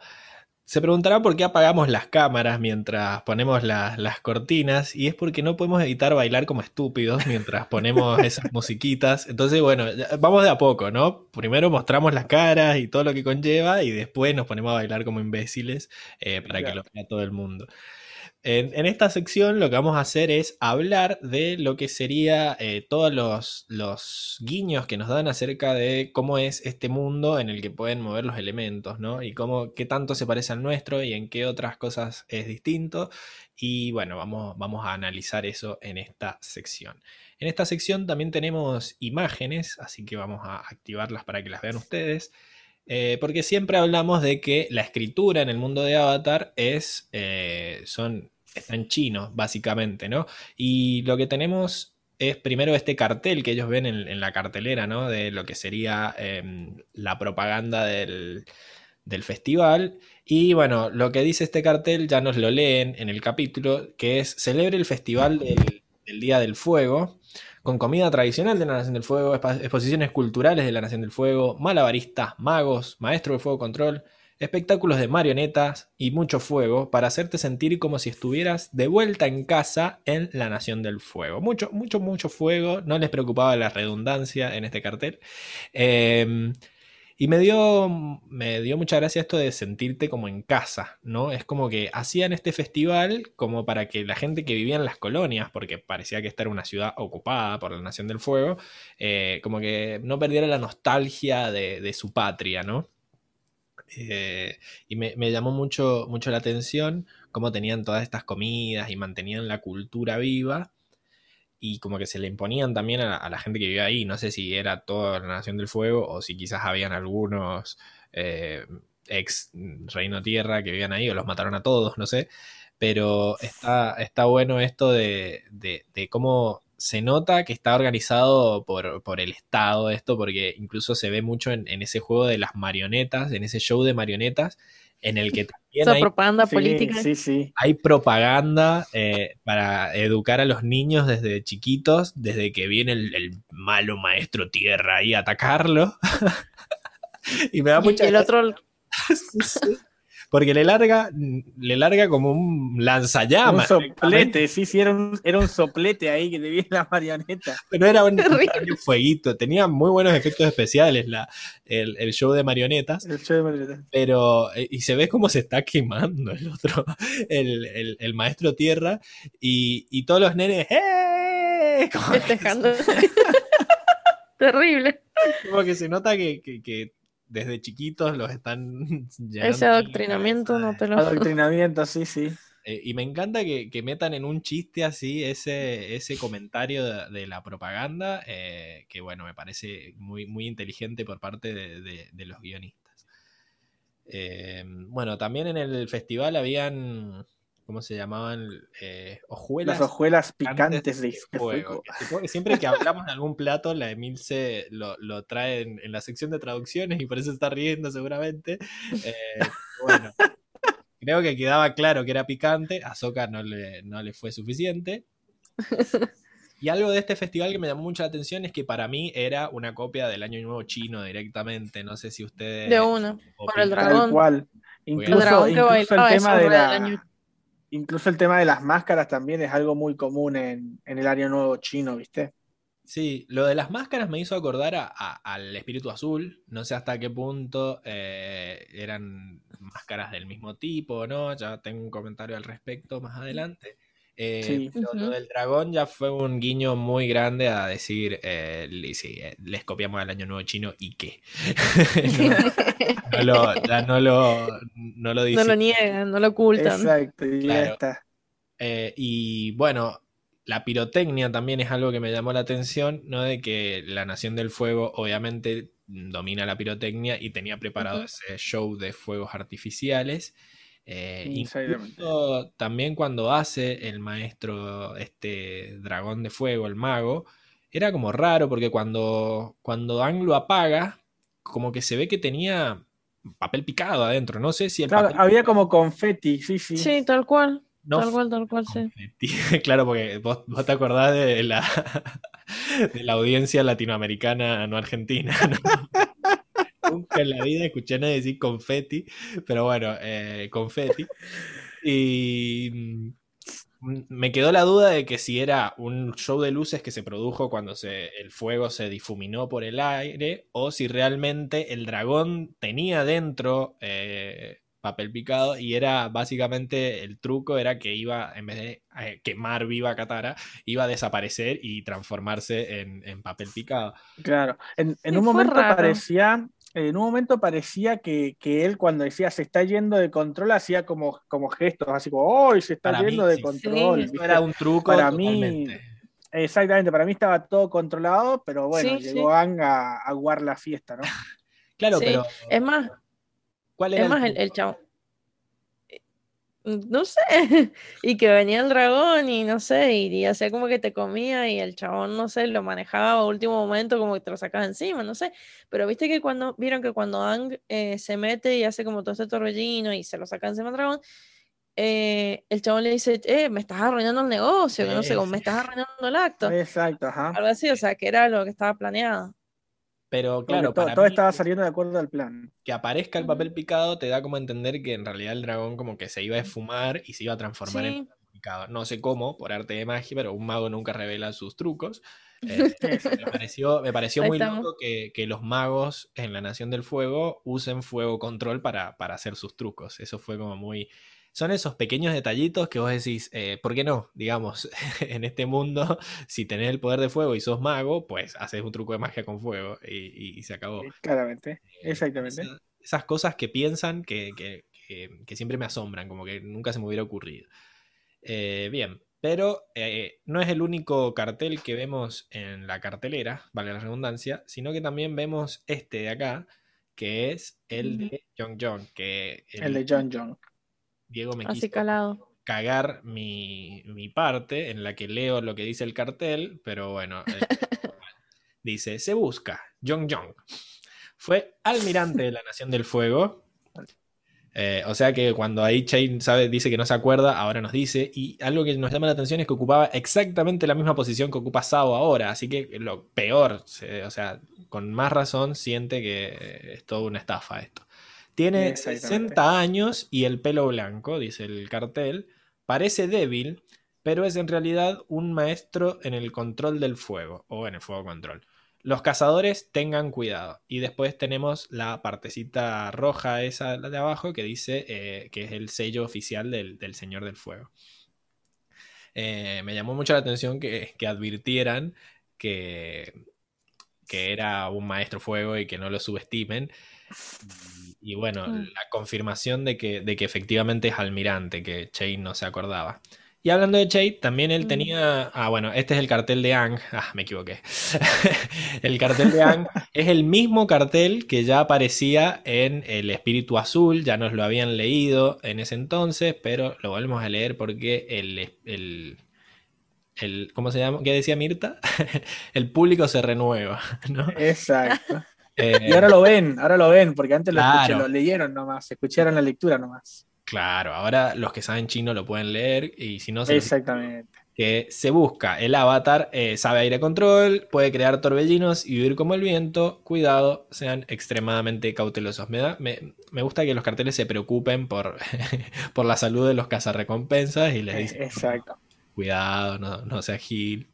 Pero bueno, el que sigue tampoco es el de Che, es el de El Espíritu Azul, que este me gustó bastante lo que dice, porque dice, se busca el Espíritu Azul, robó el avatar. O sea, como que te dicen por qué lo está, por qué lo están buscando. Lleva una máscara de ópera azul del Reino Tierra. O sea que nos, nos confirma esto que la máscara que lleva no son las mismas máscaras que vemos en el año Que vemos ahora en el festival. juego, sino que eh, es una máscara de ópera de la nación de la, del Reino Tierra, o sea que se debe usar como en, en la ópera, en alguna obra de teatro o algo así. Y eh, se desconoce su verdadera identidad, pero ignore los rumores de que es un fantasma. O sea, como que ya se había, se había propagado, ¿no? De que era un fantasma. Seguramente fueron todos los, los guardias que, que, que se cagaron Que, vencieron. con el sí, avatar. sí. y que siguieron el rumor de que era un fantasma, pero acá eh, el cartel se encarga de despejar esos, mi- esos mitos. Eh, si descubre su paradero, no escatime esfuerzos para detenerlo. Eh, y después tenemos otro más, que este sí es el de Che, en el que nos dicen que fue capitán del ejército de la Nación del Fuego, es un cobarde, un desertor y un traidor. no se le agarraron tanto con, con- Claro. con- como que a este le dieron más duro. Claro. Eh, Sí, es durísimo. el otro no, es un es peligroso, es un, y este es un cobarde, un desertor y un traidor. Eh, tiene 30 años y es experto en explosivos, esto que habíamos visto de que usa estas bombas de humo para... Ajá. Está medio baqueteado el chabón igual para 30 años. Eh, pero bueno, es que, es que ha vivido No. mucho tiempo en, el, en la intemperie ahora, no sé. Claro. Aparte el, el dibujo no, no debe hacer justicia. No fue con amor hecho este dibujo, o sea, es un Claro. Que no. y traidor. Me llama la atención que dice mentalmente inestable también. Eh, o sea, como que nos da a entender que el chaval está medio chapita. Quizá por eso no Mm. entendía las directas de que John le decía de no traigas al avatar. Eh, cazadores tengan cuidado también. De vuelta la preocupación por, por la salud. Eh, pero bueno, me, me gustó mucho. Me encantan estos detalles de que se, se, se, se pongan a dibujar, a escribir cosas que tengan sentido, sabiendo que va a haber manijas que van a tratar de, de leerlo. Eh, eso siempre me encanta. Piensan en nosotros, piensan en La nosotros. service. Sí, sí, no en nosotros, que yo lo busco en la wiki, sino alguien que se encargó de traducirlo. Gracias, Ah, peor todavía. señor chino anónimo que tradujo esto para que yo lo lea en el podcast. Eh, y bueno, algo que quería hablar era que esto, ¿qué entendieron ustedes de estos sujetos, no? De los, de estos señores que eran de una tribu, ¿no? Que de repente seguían las órdenes de Jong Jong, ¿no? fueron a buscar a Che y a decirle, loco, te la mandás. Y tenían este, digamos, este atuendo que estamos viendo en la imagen, ¿no? Como... eh, Como de- de paja, ¿no? como- sí, con ramas de la misma selva, del mismo bosque, Sí, y, fue raro. y se veían como muy primitivos y tenían estas espadas así y lanzas. Eh, no sé qué entendieron ustedes de ellos. ¿Qué, qué- quiénes son estos tipos? Para mí, para mí quedaron como una tribu relleno porque no te dicen si son nombre de la tribu, no La te dicen exactamente. Claro, eh, no, lo que pasa es que eh, fíjate que no te eh, queda muy inconcluso porque no te dan nombres, excepto Sí, sí. del, del líder que, Bueno, que es el, único nombre que te dicen. No te dicen a dónde se fueron. No, no, como que no queda muy. Se da a entender como que viven en ese, en ese lugar, ¿no? Y Aparentemente es una Atacaban. tribu del, del bosque. atacaban a, al asado cuando se metía en el río, ¿no? Le largaban como lancitas. Y ahí es cuando le O quizás sean otros desertores, porque sabemos que John John fue el primero y el otro el segundo, pero sabemos que no fueron los únicos. No sé, se me ocurre. Ah, que, ¿Y por qué que se ya haya como una civilización ahí. Claro, Claro. claro, porque ¿por qué le daban, les- le daban tanta bola? ¿Por qué lo protegían? ¿Por qué, por qué tanta importancia al chabón? No, bueno, para mí no son desertores porque esta ropa no, No. se van a poner si son desertores. John John no tenía esa ropa. O sea, no. Bueno, pero porque que era se ve que son, ¿no? son gente autóctona de la zona, me parece. Mm. Lo que no entiendo era por qué le hacían tanto caso a Jong Jong. Lo verán como una especie de dios, porque tiene ese poder que quizá ellos no tienen, o por qué están a sus órdenes. Eh, no lo sé. Es todo, todo muy confuso realmente. Así que bueno, me, me- me alegra saber que ustedes tampoco entendieron un carajo. Si alguien tiene alguna teoría de quiénes son esta tribu, pónganla en los comentarios, porque la verdad que ni idea. Carita de Shrek ahí de... no sé. Sí, sí. Bien. Y después, la última cosa que me llamó la atención, bueno, acá esto era un GIF sobre eh, el dragón, que ya lo mencionamos antes, y eh, esperemos que no nos salte el copyright. Otra cosa que, nos, que me llamó la atención fue el tema este de que el refugio de Jong Jong estaba como en, un, en una islita y todo para ser súper, digamos, eh, medita, meditable, el lugar súper espiritual. Pero me llamó la atención que estaba construido de metal. eh, que es algo que no vemos en el reino tierra, que construyen todo con tierra, obviamente, porque manejan la tierra, debe ser muy fácil construir una casa con tierra control. Eh, pero acá lo que vemos es que es como una especie de, de De búnker parece igual, ¿eh? búnker. Sí, pero ¿por qué tiene esas ramas a los costados? Esos palos. Yo, yo creo capaz que ha sido construido como, capaz que con pedazos de barco o algo así. Exacto. ¿Viste? Onda, onda como naufragio, ¿viste? Que la típica, es la típica construcción de nau- post-naufragio que agarrás un par de ramas, un par de, de hojas, agarrás lo que sobró, lo que encontraste del, del navío, ¿viste? Eso, eso me da, me da la impresión, ¿no? Porque yo lo que, lo que entiendo es como que es un pedazo de lata que encontró de algún lado. Puede ser que se haya robado un barco cuando se escapó. y dijo, eh, Muy- "No, ser. estos barcos son míos, así que me llevo uno. Y después lo Es que desarmó. sí, pero si no, ¿cómo se escapó? Se escapó a pata, o sea, medio complicado. escapó. eh, un hechicero lo hizo. Se escapó con el fuego. claro, porque recordemos que el, juego son islas, así que se tiene que haber robado un barco para llegar al, al, al, al reino Al tierra. reino tierra. Pero como que yo siento que toda esta parte de acá, de, de la puerta, eh, son... Para mí que no hay nada ahí, como que le ha puesto unas maderas como para frenar, porque no tenía otro pedazo de metal para usar como puerta. Es como, me, me llamó mucho la atención ese detalle de decir, este chabón construyó esto con un pedazo de metal. Eh, que bueno, debe ser fácil también para los maestros fuego mordear el metal, porque tienen este, el, el poder a su lado de, de controlar el calor. Entonces... Claro, y te- tiene, y tiene un mecherito ahí en los dedos, hace así psh, y, Sí. y suelda tranquilamente, ¿no? Micherito, una. ¿Cómo se llaman? ¿Cómo se la- Una- Ay, he fallado como, como televidente de Desafío sobre Fuego. ¿Cómo se llaman? La No, forja. una, una, for- una forja, una, una forja o un horno fundidor. Exacto, lo tenés ahí y ya está. Así que sí, sí. sí. Me, me llamó mucho la atención ese detallito que, que me encanta. Que me encanta que, una, una escena me haga pensar tanto. Entonces, si ustedes tienen algo más que resaltar del, del mundo, eh, si no, pasamos a la siguiente sección. ¿Les parece? Me parece bien. Pasemos nomás. Ahí viene la cortina.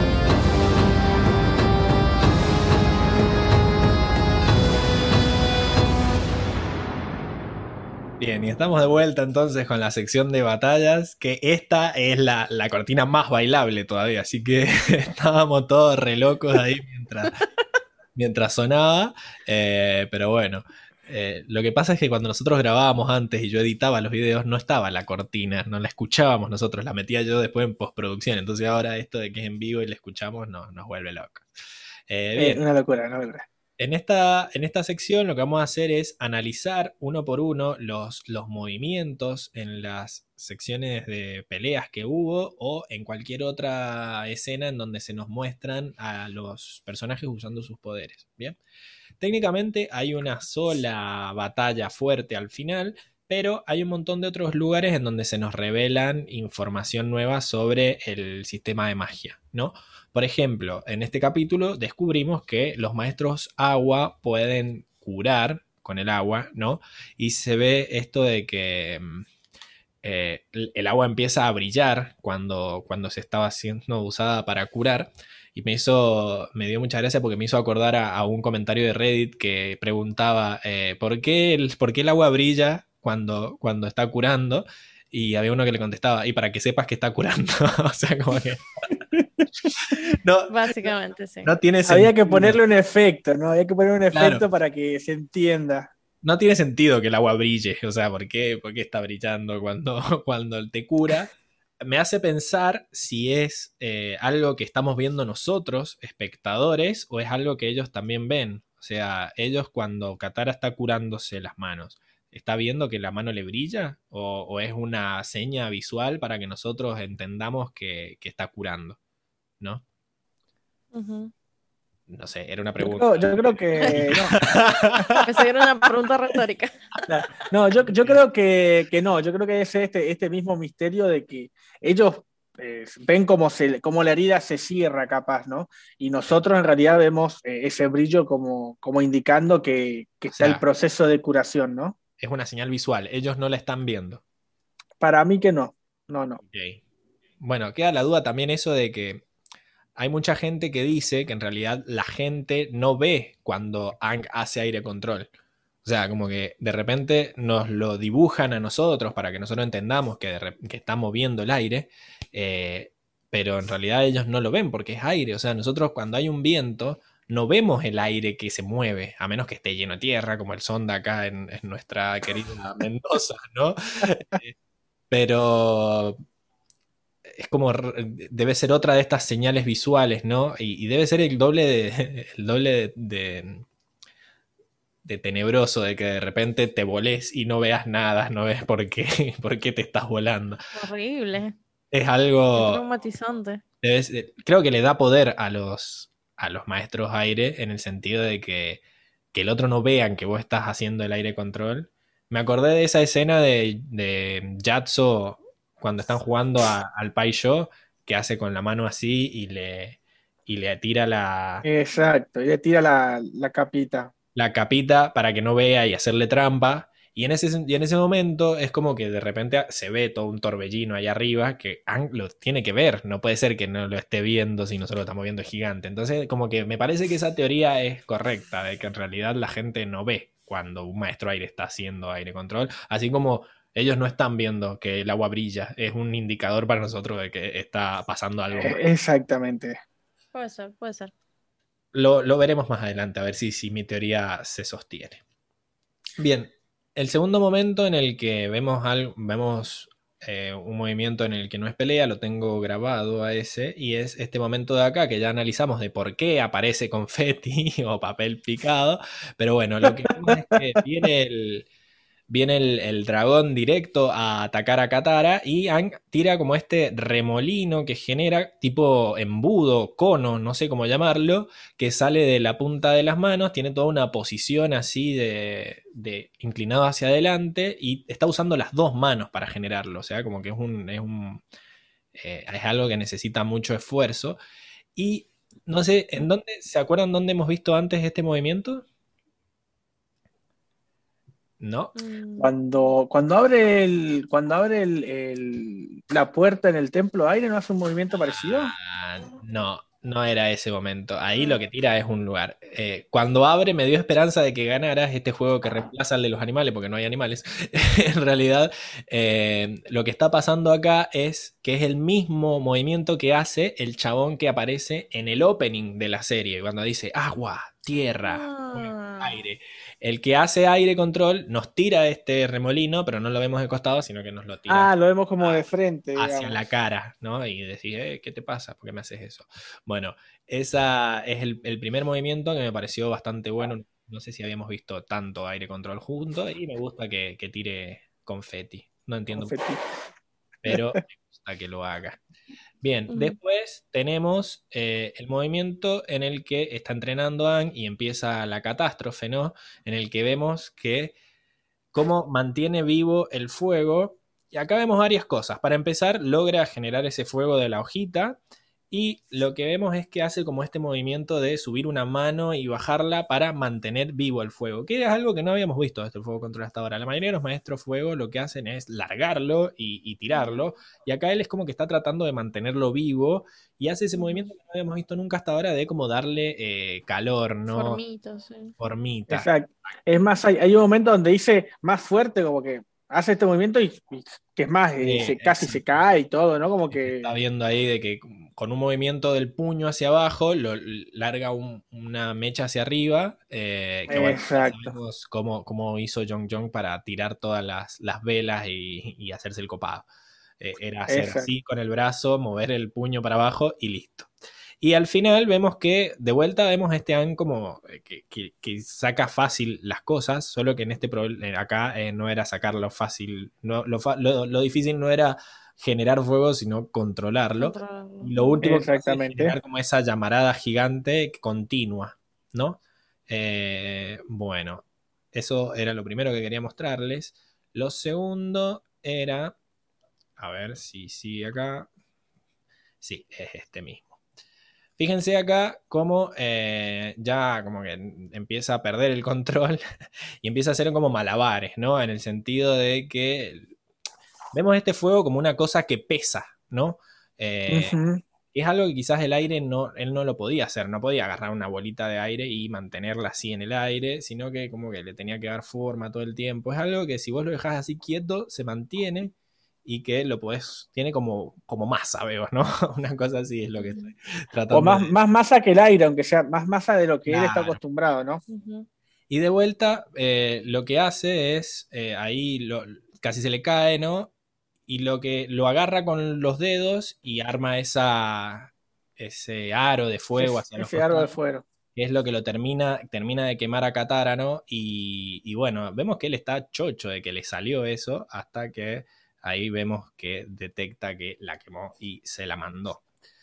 Eh, pero bueno, esos son los movimientos que vemos eh, sueltos por ahí. Después empezamos a ver los movimientos en las batallas. Eh, la primera parte de la batalla es cuando empieza a atacar. Sí, que empie- empieza Sao a atacar. Exacto. Y lo Bien. primero que hace Jong Jong es, dale, decilo, describilo con tus palabras. Jong Jong levanta un muro de fuego de punta, de, de costa a costa en el río. sí, no solo que levanta un muro de fuego, sino No, eh, eh, el es primer extremadamente de la alto, historia, ¿no? Exactamente. Es el, el tipo no solo, aparentemente ahí en la, en la escena, no solo se ve que, que- que corta todo el río, sino que aparte es de una altura inconmensurable porque lo, se ve por encima de, lo- de los árboles incluso, ¿no? Y ahora, sacando el, el hype, ¿no? De, de ver un muro gigante de fuego, ¿no? Eh, se puede analizar que él- en la técnica, eh, como que le cuesta levantar el fuego, ¿no? Él hace toda Sí, una, todo un viendo. movimiento justo ahí se está viendo, justo un movimiento de levantar como, como quien levanta algo, ¿no? Claramente le está costando Sí. levantar esa, Hace, esa hace dos columna de fuego, ¿no? Circulares con los brazos, como para juntar fuego, y después lo levanta y tiene que mantener los brazos en alto para mientras se va, digamos, eh, atravesando todo el río. Y creo que más allá del movimiento que está zarpado y nos muestra lo, lo poderoso que es, él lo que quería hacer era hacer ese movimiento para evitar la pelea. Era como un movimiento de, eh, ojo, de intimidación, ¿no? Eh, no- Exactamente, ¿no? No les conviene pasar. El problema era que Sao era el que venía en el barco y él sabía que eh, ya no, no quería pelear Jong Jong. No, no tenía ganas de seguir lastimando gente con su poder. Por eso lo único que hace Sao para atravesar esa cortina de fuego es meter dos manitos como alguien que abre una de esas Una cortinas. cortina. Las cortinas ¿Cómo se llaman esas cortinas que son tiritas de plástico que cuelgan? no sé. Pero las abre Ah, así. va a haber que googlearla. permiso y abre con las dos manitos y pasa como si nada. Eso me pareció muy piola. Y después ahí se empiezan a, a decir salvajes unos a otros, ¿no? Sao le dice vos sos el salvaje, el otro le dice no, el salvaje sos vos, Gil de mierda. Eh, y hace este movimiento que decía Emilce para escaparse, ¿no? Que cómo lo podrías describir, Emi, al de desaparecer con fuego. Ahora me ves, ahora no me ves. Em, Y ahí se está viendo. Sí, básicamente que es como que el chabón arma una bola así gigantesca de fuego así, y no sé, se, se evaporó. Como hizo Excelente, nunca mejor descripto, ¿no? Eh, primero vemos ahí que como que empieza a girar sobre su eje y una vez que le da formita al fuego, ya se queda quieto y, y lo mantiene, es una bola gigante como de cuatro personas, una arriba de la otra, y eh, de vuelta, este movimiento de eh, intimidación y de distracción, casi como un mago, en el sentido de que te tapo todo para que no veas, y yo me lo imagino a él entre medio del fuego, corriendo así para escaparse por el bosque, porque...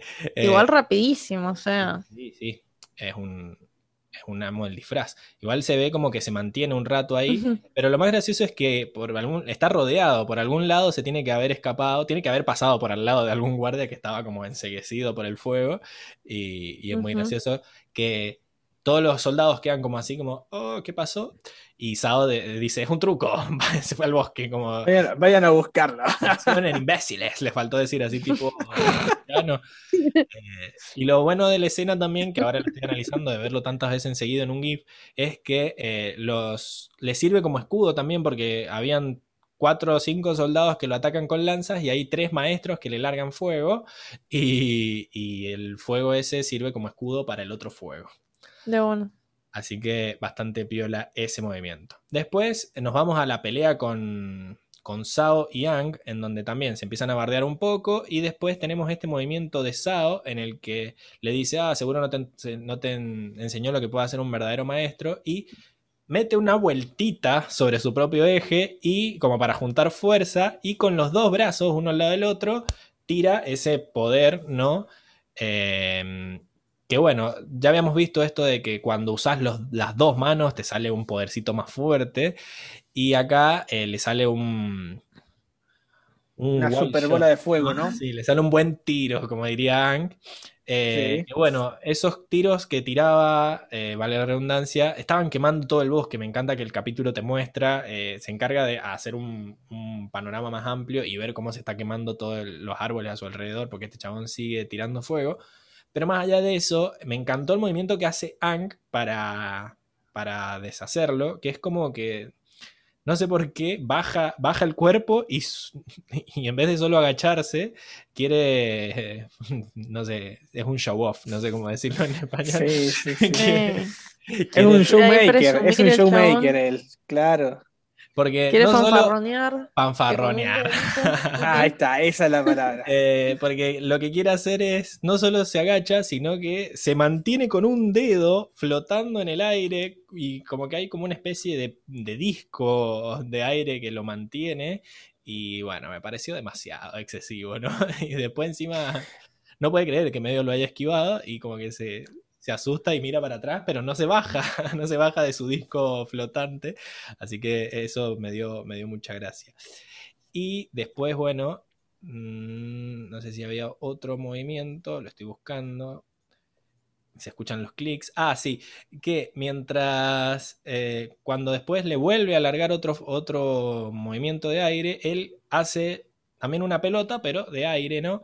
Y se ve como tiene que tirarse unos pasos de break dance antes de generar esa pelota, porque como que tiene que generar un- Sí, sí, sí. espera sobre él y estaba todavía en- sus- suspendido en un dedo, entonces como que se ve que empieza a tirar, revolear las patas para todos lados y empieza a generar ese escudo de aire que es lo suficientemente poderoso como para hacer que las llamas de Sao se, se partan en dos, en- en- se partan en dos, ¿no? Como que Sí, se divida, se divida. se, bif- se bifurcan para eh, meterle un poco más de Qué elegancia la de vocabulario. Francia. elegancia. la Claro. Que es precisamente lo que me falta a mí es vocabulario. Entonces, bueno, ahí se acabaron los movimientos, más allá de... mm, Lo voy a sacar a la imagen para, para evitar que YouTube se, se avive. Eh, y después, más allá de que se vean movimientos eh, facheros, digamos, o flasheros, lo que nos muestra eh, la batalla es como las dos personalidades de, de Aang y de Zuko, de Zuko, sentime, de Sao. De, de Sao. Sao eh, básicamente es un pelotudo que lo único que sabe es tirar fuego y Aang se aviva de- y aprende de todo lo que dijo mm, Jong Jong y se encarga de hacerlo enojar para que empiece a tirar fuego para todos lados mientras él se mete a los barcos y prenda fuego todo, como que usa su propia falta de control en su contra. Y eso me, me- me- me pareció muy inteligente y... Voy a, Dale. voy a citar, voy a citar a, a nuestro compañero caído, Fran, eh, utilizó la técnica del Wu-Wei. Nah. Ahí está. Ay, sí, sí, sí. Bueno, a ver, ¿qué es lo que era la técnica Este- este- para la gente que se renueva? Que- claro, para la, para la gente que, que no, ha- no viene siguiendo el podcast, para los nuevos, eh, bienvenidos y les voy a explicar. Eh, nuestro compañero Francisco, que en este, en este, en este episodio no está, eh, es un fiel eh, creyente de que Ang es un maestro del Wu Wei, que es una técnica donde se utiliza la fuerza de tu oponente en su contra, que es exactamente lo que hace Ang en, este, en, este, en esta pelea, donde utiliza toda la furia desbocada de Sao para eh, destruir todos los barcos y escapar, ¿no? Sí. Yo Corto cada ahí. mencionan el Wu-Wei es como que ya como que es muy fan del Wu-Wei Fran y lo intenta meter en cada escena que ve. Pero en este caso creo que sí entra la definición porque básicamente él no tiró ni un solo golpe, se encargó de, de esquivar nomás y, y el mismo fuego de Sao prendió, eh, incendió toda la, la flota. Así que eso, sí, me pareció que esta pelea refleja muy bien las, las dos personalidades y también la personalidad de Jong Jong de yo no voy a hacerles daño, solo me voy a escapar como, como un mago. Eso me gustó también. No sé si quieren mencionar algo más de al- algo que no, que no capturé en video o que no dije hasta ahora. Si no, se estaría acabando la sección. ¿Cuál fue el, Eh, el movimiento que más les gustó de todos? Sí, no, no, no hubo más, más momentos. ¿Cuál fue el que más les gustó de todos los que vimos? Eh, claramente, claramente eh, la muralla de fuego se llega, se lleva la, la nota, ¿no? Sí, sí, porque A mí me gustó Torbellino, porque, el torbellino de confeti. porque me, me- me gustaron los colorcitos. Ok. Sí, a mí me gustó el, el de Ang, el del que está sostenido sobre el plato ese de aire, como diciendo, no era necesario. No, no era necesario. Así que buenísimo.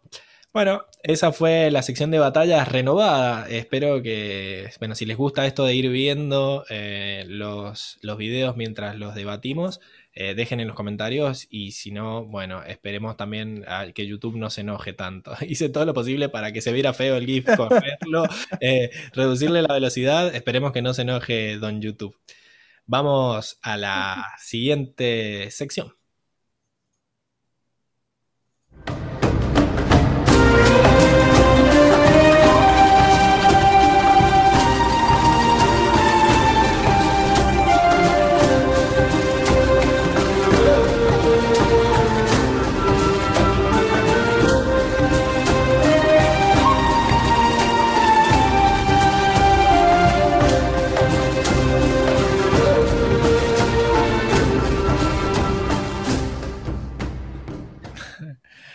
Buenísimo. Esto, eh, la sección de cortinas, o sea, las cortinas se han transformado en a ver quién hace el paso más boludo y quién hace reír a los otros. Así que Una competencia. Ah, piola. Por lo menos nos estamos divirtiendo nosotros mientras grabamos también.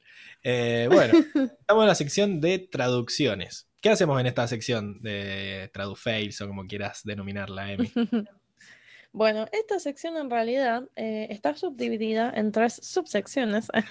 Tenemos la sección de Traducoments, en la cual yo hago traducciones generales sobre la traducción. Eh, bueno, como todos sabemos, esta serie está originalmente en inglés, pero nosotros la analizamos en español. Así que bueno, yo por ahí, eh, yo me encargo de como ver eh, qué cambios ha habido, si ha habido como cambios importantes en el, en, en el, ¿cómo se llama? Bueno, me.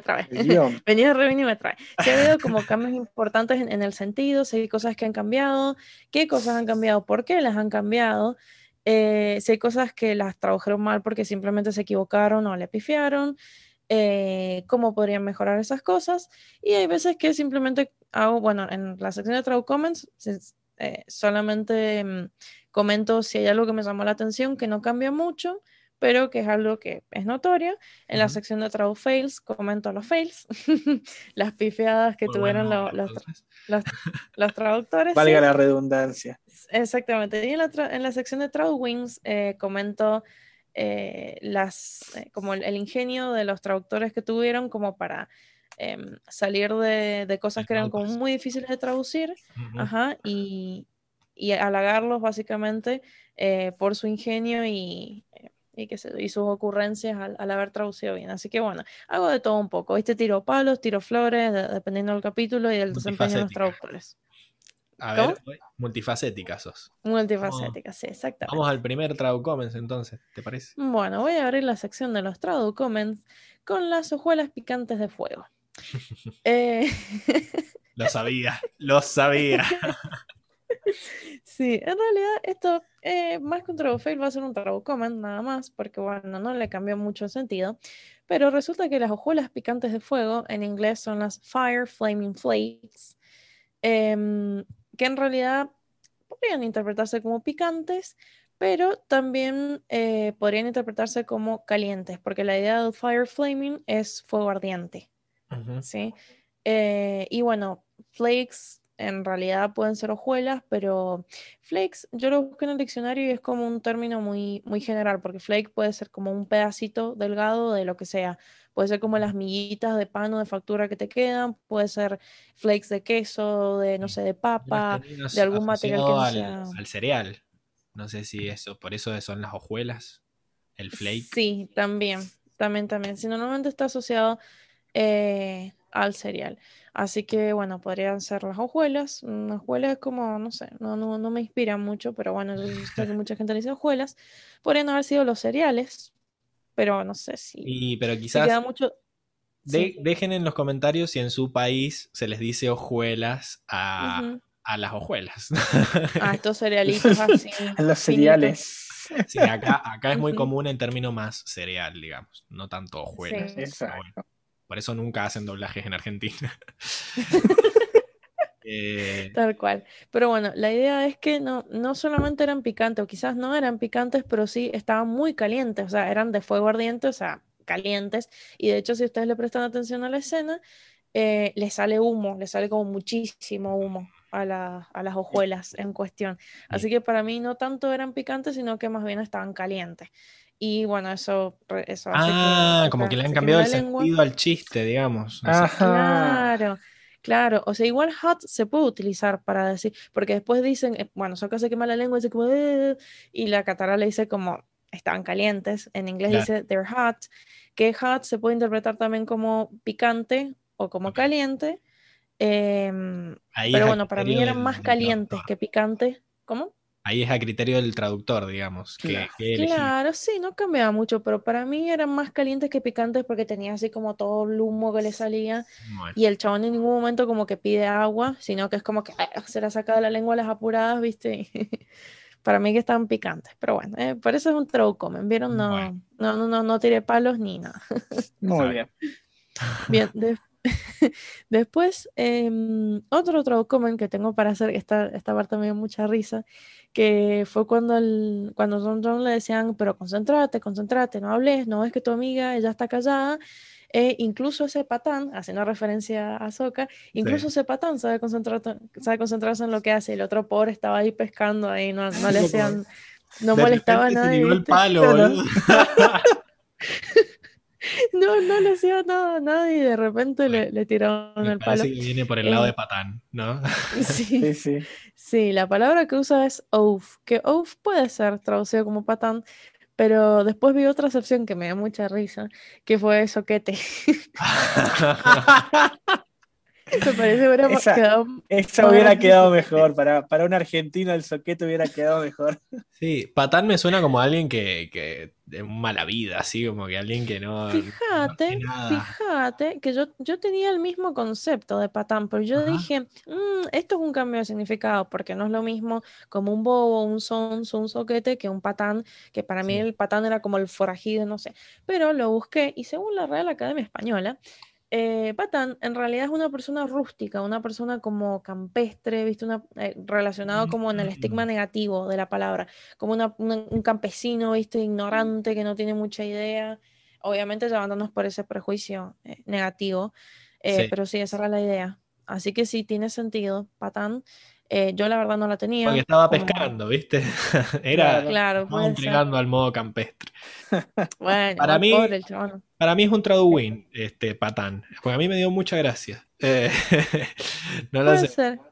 eh, pero te, Puede ser, ¿viste? Pero sección, por hacés lo que querés. Sí, me, me- me dio risa que me reí, me reí igual. Bueno, De reírme me reí igual, pero el tema es que yo dije patán, pero ¿por qué le dijo patán si es re bueno soca? Y bueno, fue- por este concepto que yo tenía mal de que patán era como malo, ¿viste? no, yo Pero lo bueno, tenía como asociado a sí, vago. Está no bien, pero bueno, que sea, es algo que me pareció para, para comentar. Lo tenía asociado a vago, no a malo, digo. Mm, Entonces, puede si ser. estaba ahí rascándose, pescando, podía ser un Mm. patán. bueno, puede ser también. Bien, el siguiente. Puede ser, puede ser, puede ser. Bueno, en fin, vamos al siguiente trabajo. Comen, sí. Que eh, cuando están, no sé si están como en un cerro, John John Yang, eh, que le dice, bueno, adopta tu postura. Yang como que se abre un poquito. Y el chabón le está dando la espalda y le dice, más abierta. Yang como que eh, se queja. A ver si tengo exactamente lo que decía. Ah, sí. Ang dice, pero yo, y es como, pero yo qué, o sea, que te estás quejando de que te está diciendo que te abras más, o sea, como, ¿por, por qué? ¿Por qué decís pero yo? Queja. Y fue porque en la versión original, lo que Ang le dice, que le dice muy rápido, dice, You're not even looking. Esa es la idea, pero si ni siquiera me estás mirando, porque John John le está dando la espalda, entonces le dice, "A- abrí la postura, y Ang la abre. Y el chabón dándole la espalda le dice, no, más abierta. Entonces Ang dice, "P- pero, pero si ni siquiera me estás mirando, o sea, ¿cómo sabes que me tengo que abrir más? Esa es la idea.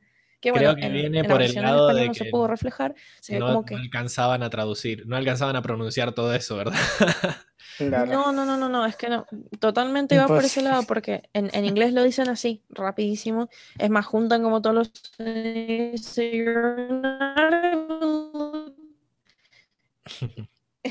Porque lo, lo corta, ah, no, no termina de decir looking, eh, justo lo te permite como eh, comprimir muchas, muchas palabras en una, cosa que en el español, bueno, no, no pasa. Pasó o qué algo muy no, no gracioso que tengo que explicar, que es mientras vos tratabas de decirlo rápido, se te cortó y lo dijiste súper lento. y va a quedar grabado así, Me estás jodiendo. pero no es para que te sientas mal, es para explicar al que está escuchando porque se le trabó. Estamos por Zoom, puede pasar esto. Eh, pero Bueno, se entendió que lo dijo como muy rápido. You're not even looking. Como cuando alguien no sabe inglés y no entiende nada, ¿por qué, ¿Por qué juntan? you're not even... Ahí está, ahí se entendió. Sí. Excelente. Básicamente. Ahí está, buenísimo. Sí, lo dijo como, como rapidísimo. Y, y bueno, esa era la idea, que el chabón le decía, pero si ni siquiera me estás viendo, y en español queda como si el chabón estuviera protestando, como diciendo, pero, pero, pero ¿por qué? O pero yo. Claro. Pero bueno, esa era la idea original. Vamos al siguiente. em, ah, bien, este es Traucomen, que está complicado. En realidad sería como tipo un trau fail, pero la verdad es que era difícil hacerlo, hacerlo bien. Em, cuando Ang y Zhao están peleando, eh, bueno, vieron que Ang está como floreando así, haciéndolo enojar al chabón, y le dice, "Ah, Esa era la palabra que buscaba recién, no fanfarrón. Sí. Está floreando. floreando. Ah, Bueno, ah, ahí lo tenés a tu disposición. Gracias. vas ampliando el vocabulario. Ahora tenés floreando, se ha añadido a tu colección. Bueno, ¿cómo se floreaba Ang? Bueno, básicamente le decía como, uh, uh, este, como, como le, le esquivaba todo, así como, uh, Le Esto me ha dado años de vida. Años de vida me ha dado. ¿Viste esto. que suma el video, boludo? Está para el GIF, el floreo de Bueno, Bueno, me, me alegra. ay no, mis cachetes. Bueno, eh, proseguí, por favor. Bueno, cuestión que em, mientras eh, Ang le está intentando hacerlo enojar, le dice, no sé por qué, pero pensé que eras mejor que Zuko.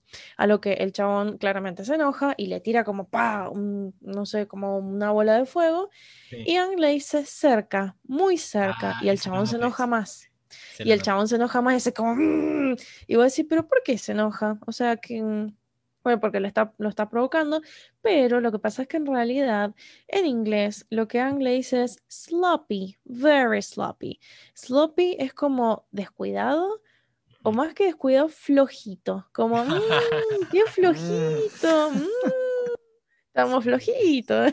Ya se lo había dicho antes, como ahora nombran almirante a cualquiera, que sea como ya Claro. Haciendo hincapié en ese tema de que era un inútil y de que ahora le- Exactamente, exactamente. Entonces, por eso el chabón se calienta, porque imagínate que el- eh, de repente el pibito este de 12 años viene y, y se te, se te hace el vivo, te esquiva todo, eh, te, te redelira, y bueno, y le dice como, "Mm, qué flojito que estamos, ¿viste? no, Lo cual, bueno, en español zafamos con el...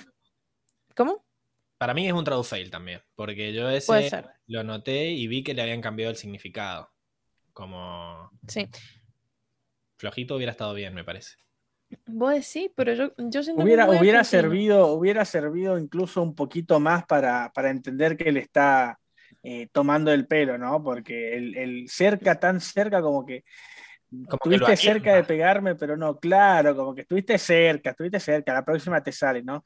A mí como que, que- como que no, no tiene la misma fuerza el flojito, estuvo flojito, como ah, ah, más, más se va a enervar, como Sí, que hubiera quedado supongo- mejor el flojito, ¿no? Supongo que la Emi tiene una traducción mejor, me parece. Lo veo en su mirada. ¿Qué hubieras No. puesto? Ah, ¿no? No, floji- No, por eso, por eso dije que estaba difícil, porque, o sea, flojito a mí me gusta, pero flojito me da la impresión de que es muy argentino por ahí, ¿viste? No sé si en otros países dicen, ¡ay, qué flojito que estamos! No sé. Em, así que no, por eso es como que está mal, pero bueno, no tan mal. ¿eh? tampoco, no, tampoco sabría qué poner yo, así que no. No tengo esa botonera. Pero bueno, Ay, no, para la- para hay la que buscarla, hay que buscarla para, para la próxima. próxima. Bueno, eh, sí, yo, para mí Bien. es un tradu fail ese también. Puede ser. Bien, después seguimos con otra. Ah, esta está buena. ¿Para es la última? No, no es la última. Bueno, igual eh, está buena, es, es relevante esto. Eh, bueno, cuando estamos terminando el capítulo, eh, que Ang le dice a Katara, pero Pepe, ¿qué- ¿cómo pasó? Que de repente vos curas a la gente, ¿de dónde salió eso? Y Katara le dice, ay, no sé qué, eh, creo que siempre lo Ay, tuve no, conmigo. no, no. Como, "Ah, creo que siempre estuvo conmigo. Y eh, Sokka se enoja y le dice, ay, bueno, gracias por, por todos estos años que me has estado curando, ¿no? Em, y en un momento le dice, sí, gracias por curar mis heridas, como cuando me caí por el acantilado, ¿viste? Y ahí, ahí, como Homero. no dice eso. ¿Cómo? Como Homero que se cae por el acantilado cuando quiere saltar en patineta. Eso es caerse en un acantilado. ¿Cómo sobrevivió Soca a eso? Sí. ¿Cómo sobrevivió Homero para empezar? Una Y lo que pasa, lo que pasa es que Sokka sobrevivió porque nunca se cayó de un acantilado. Ese es el tema. En el inglés dice, when I fell, when I fell into the Greaseberry Bramble. Grease, eh, Greaseberry Bramble.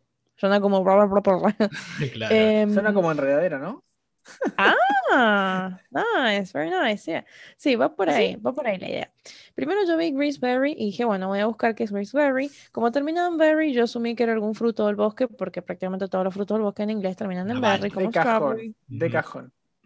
Claro, strawberry, blueberry, raspberry, gooseberry, etc. Pero mi sorpresa fue que cuando la busqué no existía la Greaseberry. De hecho, ex- Ah, Existía, escuchen esto, existía en el universo de los puppets. ¿De los Muppets y- o de los Puppets? De, lo- los Muppets, puppets, lo- los Pup- bichitos estos. Puppet es como la traducción directa de marioneta, ¿o no? Y los Muppets Es marioneta, ¿no, registrada. Claro, puppets. Sí, los Muppets. Los en el Muppets. programa de los Muppets. Muppets Ok. existía. Bien. Y, O sea y que- era como un arbustito como, como con florcitas violetas y cosas así. Es un, vos decís que es un homenaje a los Muppets y no es una de estas plantas raras del universo de Avatar. Yo digo que puede ser las dos cosas. ok. Para Me mí que son las que- dos cosas. Es otro caso de. Hay un guiño, guiño ahí. Sí. No, para mí es otro caso de los traductores no queriéndose hacerse cargo de, de las cosas raras que hay en este mundo. Y. No, sí, sí, sí, obvio.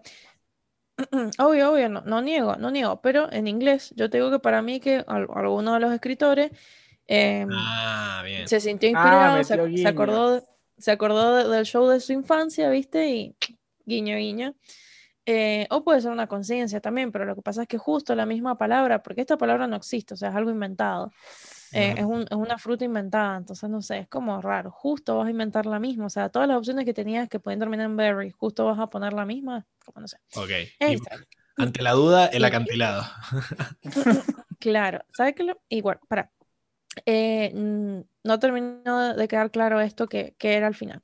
Resulta que, bueno, después me fui con la palabra de eh, la segunda palabra, la bramble, Sí. y bramble es una zarza o, como se le dice coloquialmente, un arbusto espinoso. Así que el chavo nunca se cayó en un- por un acantilado, sino que se cayó dentro de o en un arbusto, o sobre, más bien dicho, un arbusto espinoso y bueno, no sé, se clavó todas las espinas, pero eh, no fue tan exagerado como caerse de un acantilado. Y de todas formas, ¿sabes qué? Yo estaba pensando, y viste, vos decís, bueno, se cayó por el acantilado, viste, y te lo imaginas al chabón ahí todo en el piso tirado hecho pelota. Pero después me puse a pensar, yo dije, ¿pero hay acantilados en el Polo Sur? Para mí Eh, porque Puede mí haber, puede haber sentido- caído de algún ice, de, de- de algún. tiene más sentido que, que haya se un llama- acantilado a que haya una zarza de estas. en el Claro, ¿Dónde puede ser que sea un acantilado de estos de hielo, ¿viste? De un. Los, los, los glaciares acá son paredes gigantes de hielo, perfectamente puede haber El Diego caído sabe de- incluso en, en el medio, ¿viste? De, lo- de los hielos. claro, Ahora, ahora yo sé de glaciares, Habla por claro. experiencia propia. Exacto. te caíste por un acantilado de hielo. No, no, por, no he tenido la oportunidad, ojalá, ojalá. No, no has tenido el placer.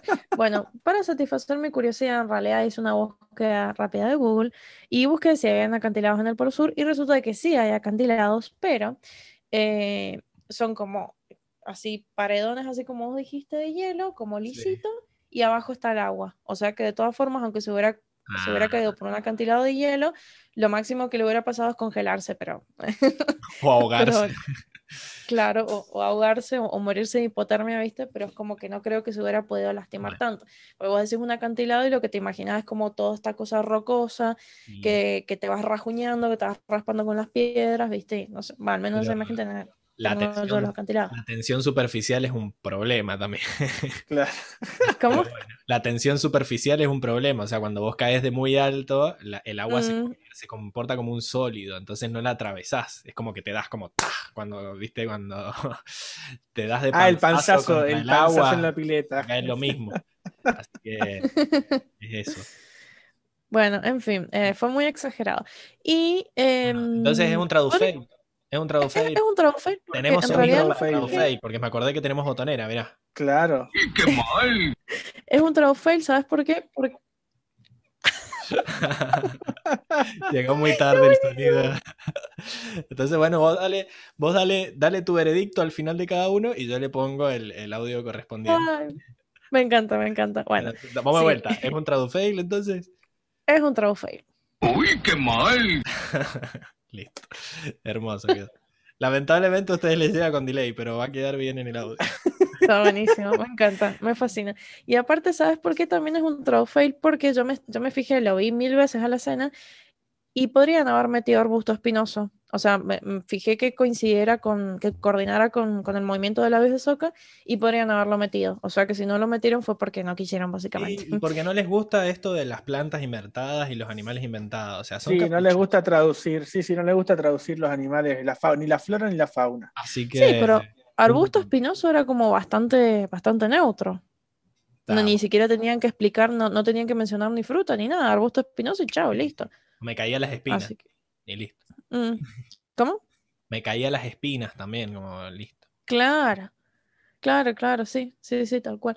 Así que bueno, y finalmente, eh, otro, otro tradu, traducomen, bueno, quizás tradufail un poquito, que va de la mano del arbusto espinoso, es que, bueno, Sokka sigue mencionando así como cosas que le pasaron, y otra de las cosas que dice es como cuando me mordió una serpiente, ¿Y qué decía? que en, en inglés dice mink, mink snake, que sería literalmente una serpiente bisón. Ah, que sí, pero Ya lo pongo, lo pongo ya. Uy, qué mal. de vuelta, Bueno, de vuelta lo mismo. ¿Por qué hacen estas cosas? Decirle serpiente. Nuevamente, sí, est- esta tendencia de, de- de normalizar las cosas, ¿viste? No sé por qué lo hacen. Eh, que bueno, una serpiente bisón tiene sentido, porque los bisones, muy al contrario de lo que muchos nos imaginamos, bueno, no sé, yo quiero pensar que alguien más se imagina lo mismo que yo, eh, los bisones en realidad son animalitos chiquitos que se parecen a las nutrias, no son como APA, no son bichos así gigantes. Ese es un bisonte. Claro, ese es un bisonte. Ah, de una. Ah, es que en inglés es bison. Entonces Claro. fue como bison, bison, mi cerebro hizo como. Claro, ajá, el, el bisón es, el bisón es eh, como si fuera una, una comadreja chiquitita. Sí. De una. De una. Ah, entonces fue mi cerebro que me jugó una mala, mala pasada Claro, entre te- bison y te- bison. claro, el, el, el bison o, o bisonte es el que es como si fuera un búfalo gigante muy conocido en Estados. Unidos.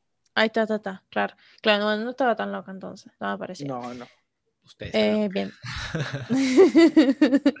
Así que bueno, con eso cerramos la sesión de Traducoments. No, y no hay traduwin. No. No hay Traguino y- Para, bueno, le vamos a poner el, eh, este al de Patán. Yo uso mi poder de dictador para decir que el de Patán fue un traduwin y ponerle este sonidito. ¡Qué bien! y va a ser así siempre. Ya está, soy un Buenísimo. con esta, con esta botonera. Es más, cuando hay, Buenísimo. cuando hay alguna situación de suspenso voy a poner este. Hermoso. Eh, me están dando demasiados juguetes. Bueno, si terminaron las tradufails, pasamos a la siguiente sección. ¿Les parece? Me parece. Adelante.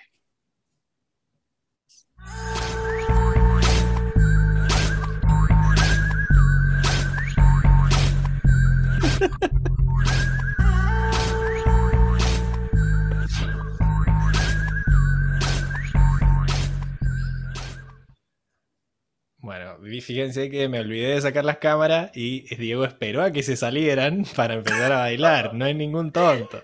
Así que bueno. Con razón no bailaba. No, no es. ¿Vos No que estoy listo madurado? para demostrar mis pasos No, prohibidos, audiencia. Pasos prohibidos. Ay, me Bueno. encanta. Estamos en la sección del momento favoritos y como todos saben, arrancamos con la sección del personaje Motomel de la semana. Y eh, bueno, ¿cuál opinan ustedes que es el personaje Motomel, que es el, el MVP, digamos, del, del, del capítulo? Emi, vos Yo, voy de a, pensaste. a ver. No, no, no. Que, que hable Diego, que hable Diego. Le suena la palabra. Yo, no, bueno, yo claramente voy a votar por el señor John John, que claramente eh, su, su neutralidad y su poder me, me han quedado, me han dejado cautivado, principalmente porque alguien que puede levantar una pared y que se niegue a pelear, ya, ya merece mi corazón. Hermoso. Ya estás como el, el, el fan. ¿Cómo se llamaba el, el Chen? El, claro, o sea, es un dios. Claro. Excelente. Bien, eh, bueno, yo voy a coincidir con vos. Y más que nada también porque tuvo razón todo el capítulo, o sea, hasta el propio Avatar le dijo, vos vas a hacer lo que yo te digo y se acabó, y él me encantó esto de que pudiera ver en la cara de Anne que no sabía tierra, que no sabía agua, que era un pendejito Gil. Y, y bueno, me, me encantó todo esto, más los movimientos épicos, más que viviera tirando frases eh, a lo airo todo el capítulo. Creo que ahora sí vamos a tener frases para elegir y que no se repitan, eh, pero la verdad que, que me encantó. Me, pareció. Y bueno, y aunque eh, me pareció el jugador Motomel de la semana. Y aunque ya ganó Jong Jong, eh, le vamos a igual a preguntar por compromiso de Milce a quién, a quién Sí, decidió bueno. poner ella. Sí, sí, básicamente Jon Jon. La verdad es que no, esta semana no puedo estar eh, del lado de Ang. No me parece que hizo nada como relevante, más que Makatar, así que en realidad deberíamos descalificarlo. Eh, pero sí, Jon Jon definitivamente es muy buen personaje. eh, me encantó. No me gustó que fuera tan caracúlico. Em, pero bueno, el chabón como que tiene un pasado, tiene una historia muy fuerte. eh, y me gusta como su, su nueva filosofía. eh, bueno, sí, no estoy de acuerdo con todo, pero me, eh, me gusta mucho sí que se haya revelado, que, que haya escapado eh, y bueno, que haya abierto los ojos, porque es como que la mayoría o, o todos de los que hemos visto hasta ahora la Nación del Fuego están en la misma, es como que no, no se dan cuenta. Eh, están Sí. cegados por el mismo odio, viste, por la misma sed de poder, pero bueno, John John fue capaz de ver atrás de eso y por eso lo admiro. Parece un personaje admirable. Excelente. Bueno, no, no tengo ningún botón de moto como para mostrar que se va, que se va, se va en la moto. así que voy a poner este, no sé. Listo. Pasemos. Porque es el menos, el menos ofensivo de los que tengo en realidad. Eh, bien, vamos a, a la siguiente sección que es el de el momento gracioso favorito. No sé cuál, cuál es tu momento favorito gracioso, Diego. ¿Tenés un chiste así que te haya dado mucha gracia? No, no, yo eh, no hay ninguno así destacable, ¿no? Son, hay, hay muchos mi, microchistes, digamos, ¿no? En el capítulo. Microchiste. Sí, Muchos, sí. eh, sí me quedo con, por una cuestión de que me hizo correr mucho a mis perros, eh, la acción de APA cuando le dicen tienen que esperen acá escondidos y APA se tira eh, detrás de Momo al arbusto, como, como me, me- me re- me resultó muy adorable el, el momento y me causó mucha gracia porque no lo tapaba ni, ni la nariz, ¿no? Sí, buenísimo. Eh, bien, Emi, vos, ¿cuál era tu chiste? Eh, no sé si, no sé si cederte eh, primero la palabra porque tengo Bueno. dos en realidad. Ten- tengo dos que me gustan mucho y, Bueno, y eh, no- no, no, yo igual tengo varios, así que no te hagas drama. Gracias por Ah, bueno, bueno. Perfecto. En realidad, esto, esto no, no me dio tan, o sea, no fue como un chiste como, ah, ja, ja, ja, ja", pero me hizo gracia por esos detalles que tiene la serie, que vieron que cuando estaban con este tema de comprar las máscaras, qué sé yo, Sokka se había comprado una máscara como súper feliz y Aang se había comprado la máscara así como con cara deprimida. Y me hizo gracia que Katara le cambió las máscaras, pero no solo eso, Sí. sino que cuando le sacó la máscara, Aang estaba con la cara de feliz cumpleaños, que tenía la máscara de Sokka, y Sokka estaba con la cara deprimido, que tenía la máscara de Aang. Entonces como que puso ca- cada careta en el lugar que correspondía. Fue, fue una estupidez, pero me dio risa el, el detalle, así. eso, Fue muy tonto. merece ese. Y bueno, yo, mi momento favorito fue cuando de la nada Jong Jong le estaba enseñando a, a Aang a que tenía que concentrarse y de la nada liga Sokka y dice, eh, incluso ese patán sabe concentrarse en lo que hace. O sea, que- ¿por qué estaba haciendo Sokka? Estaba, estaba haciendo ahí, estaba pescando, pobre, y, y lo, y lo bardean. Y después me parecieron muy graciosos todos los, todos los insultos de Aang hacia, hacia Airo, es que le hace con cara de no sé Sao. Pero pensé que era Sao. mejor que Zuko. Ah, Sao, perdón. Siempre la cago. Eh, y le dice, pensé que eras mejor que Zuko, como que idiota, ¿por qué pensé eso? Y el chabón se recalienta. Y ahí casi no lo esquiva. Eh, pero bueno, todas esas. A mí me encanta cuando los personajes hacen bullying entre ellos. El capítulo pasado, cuando le hacían bullying a Zuko de que era feo y por eso Katara lo dejó. Y ahora esta de que nombran almirante a cualquiera o, o pensé que eras mejor que Zuko. Me, me encantaron todos esos momentos. Igual, pobre Zuko, es como manso. es como, claro, es como el Milhouse, ¿viste? Nadie lo respeta. Nadie quiere a Milhouse. Nadie lo respetaba el chabón. Es más, en, que- este episodio no aparece, pero liga. Claro. Así que bueno, este fue mi chiste, va con el hermoso para, para terminar. Bien. Ay, me encanta. Bueno, igual hay otra escena que también fue, me, me, me maté de la risa, fue muy estúpido, que fue cuando, cuando viene el, cuando Sao se entera de que el avatar se estuvo floreando por ahí y que nadie fue capaz de agarrarlo, le dice, pero ¿cómo puede ser? Que no sé qué, que bla, bla. Y los chabones, los soldados le dicen, no, no, no, pero, pero el festival salió perfecto, salió perfecto. Y justo se cae un poste así, todo prendido fuego. El chabón quería asegurarse el ascenso, ¿viste? Que le venía. El otro dice, me chupa un huevo. Que... Y después le empieza a nombrar que, que bajó el crimen, que no sé qué. que hubo menos robos, que, que no hubo disturbio, que nadie se, nadie se cagó a piña. como, el chabón dice, no me interesa tu policía local. Le dice, o sea. Pobre, pobre chabón. Eh, La pasó como el orto. Así que, mm, bueno, esa fue la, la sección de- del chiste. Pasamos a ponernos serios y hablar de la sección de eh, la frase. No sé cuál, cuál fue su frase favorita. Ya hemos dicho varias, eh, pero bueno, Diego, vos que ya parece que las tenés preparadas, ¿cuál es la tuya?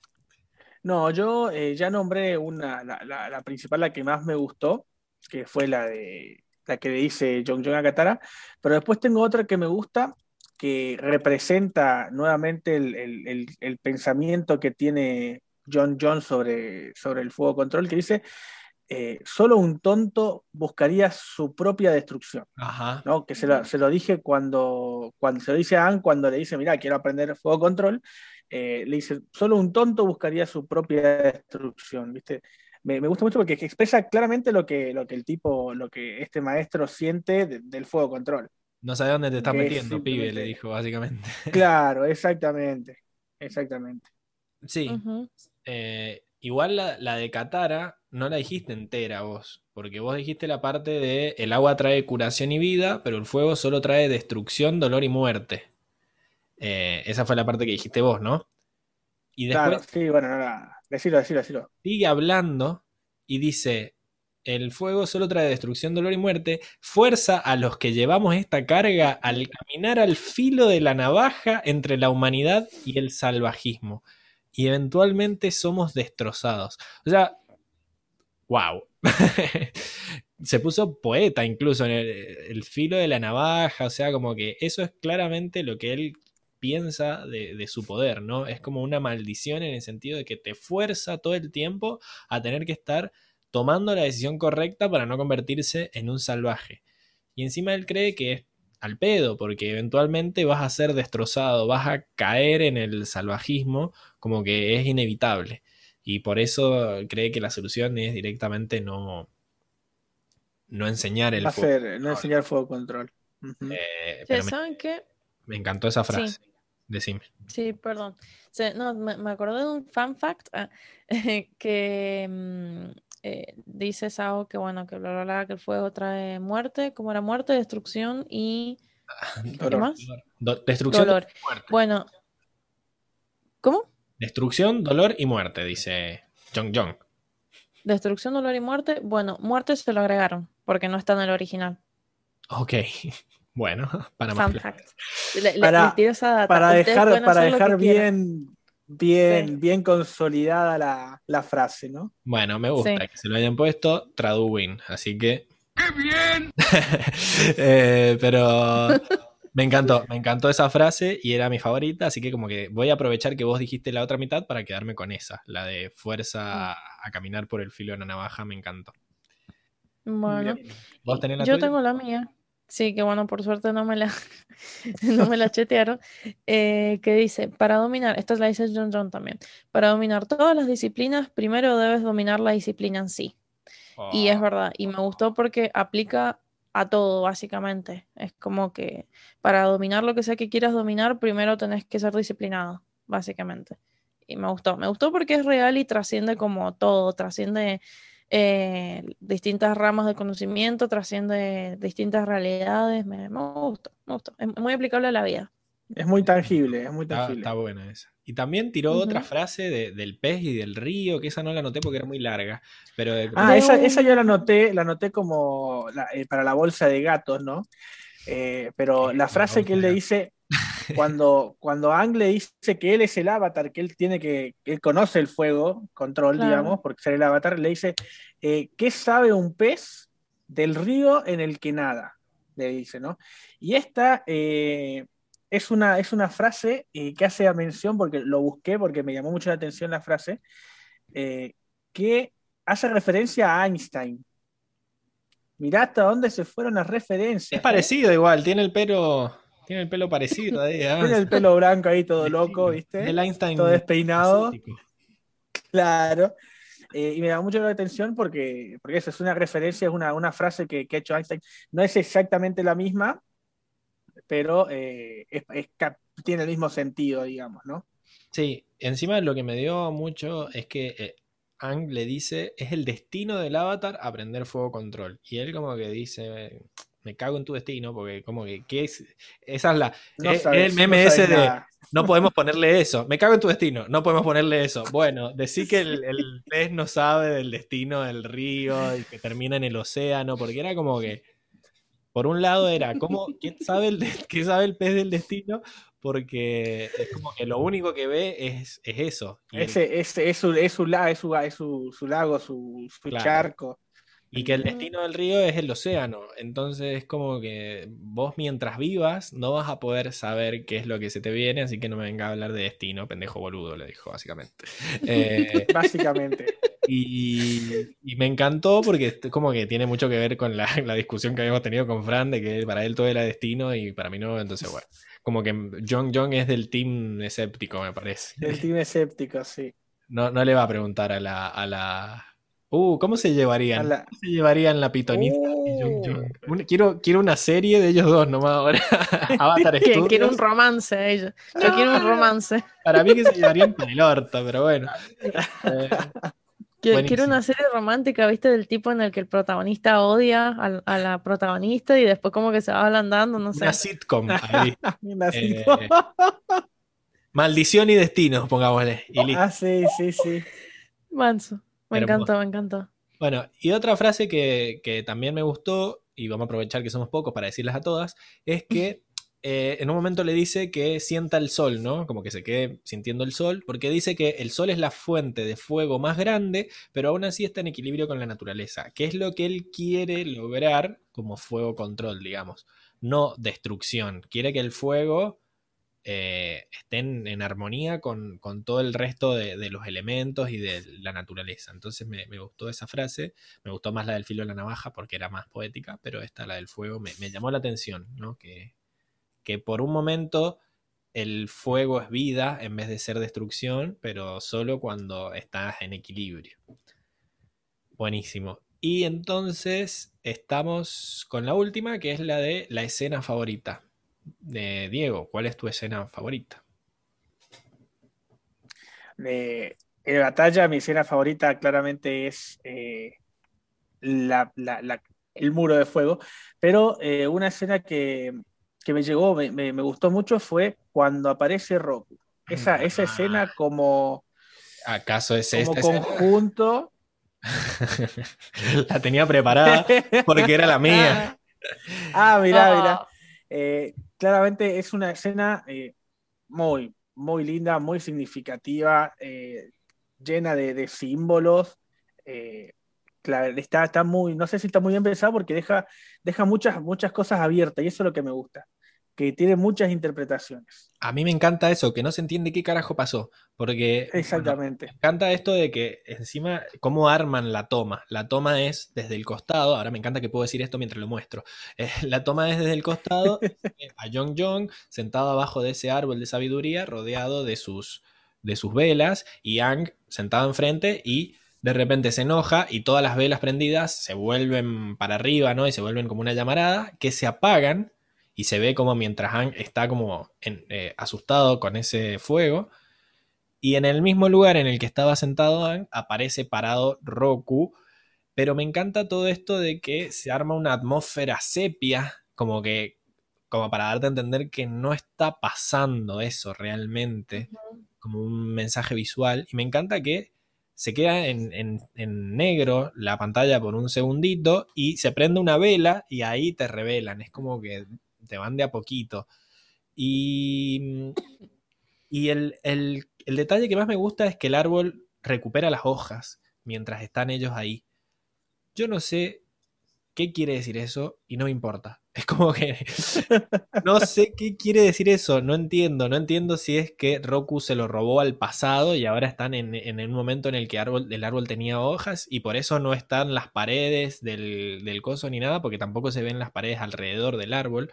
Eh, se ve como que Jong Jong está ahí, no sé, no sé, no entiendo nada, pero me encanta, se ve hermosa. Así que esa, esa es mi escena favorita, que aproveché que la dijiste para, para mostrarla. La próxima vez, si Mm. quieren que tus escenas también se muestren, me las dan de antemano y yo las busco y la preparo el GIF. Eh, Ah, muy bien, muy bien. Emi. bien. ¿La tuya, vos cuál es? Bueno, me dejaron por el culo, básicamente, porque re profundo ustedes dos con su escena ahí, re enamorados de toda la simbología, y yo elegí una escena re chata. Igual no me arrepiento, no me arrepiento. Prioridades, prioridades. Priorities, sí, sí, sí, no me arrepiento de nada igual. Bueno, mi escena favorita básicamente es la del torbellino, pero no solamente por el torbellino. O sea, me encantó el lado visual ese, como ya dije, o sea, yo soy re, viste, de los colorcitos, de te mostramos unos colorcitos, un, un truquito y ya, ya me tenés, viste, ya tenés mi atención. me encantó, me encantó cómo, cómo desvió todo, viste, como el torbellino gigante que terminó en, en pablitos de colores, precioso. pero también me gustó lo que sigue, que el chabón se enoja, el, el- el del acto, no, pero para, se enoja y le dice, "Eh, ¿qué? Me estás tratando de robar el, el show, me estás arruinando el negocio, no sé, y el chabón, Ang, se da cuenta, le da vergüenza, porque dice, uy, qué pelotudo que fui, se da cuenta, le da vergüenza, y, y no conforme con la- exactamente así. Y le pone la musiquita como poing, poing, poing, poing. ¿Por qué? ¿Por qué hacía eso? No, pero lo tendría que haber hecho en el chiste a ese. ¿Por qué se ponía a bailar así? Se iba todo... Uh, uh. Pero no sé, como para compensar la cagada que se había mandado, ¿viste? Se pone a bailar y dice, bueno, no sé, hagamos algo, ¿qué hago? Bueno, no sé, bailo. Entró en Terrible. pánico escénico.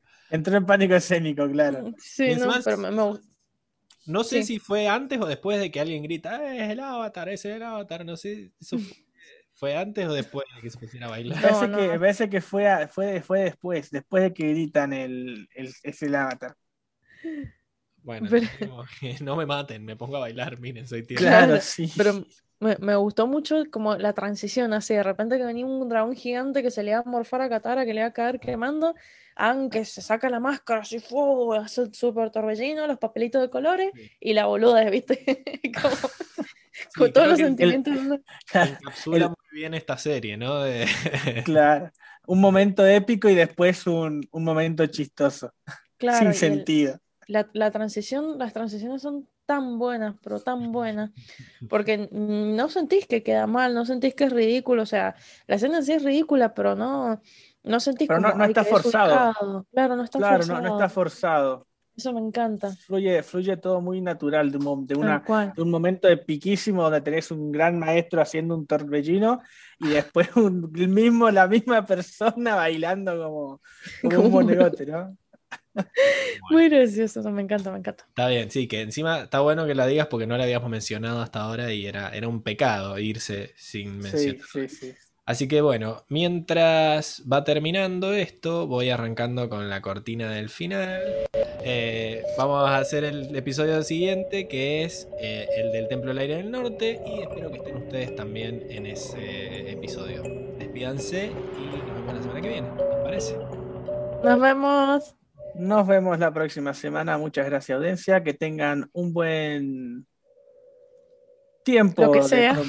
Exactamente. Bueno, Un buen Una buena semana. Bueno, Una buena semana porque siempre tratamos una semana entre, entre episodios. sí, sí, no, venimos bien, ¿ah? Así que eso. Bueno, y mientras nosotros hablábamos, se acabó la cortina, así que lo voy a poner de vuelta. Eh, Sí. Nos vemos. Hasta la próxima. Chao, chao. Adiós, hasta luego. Adiós.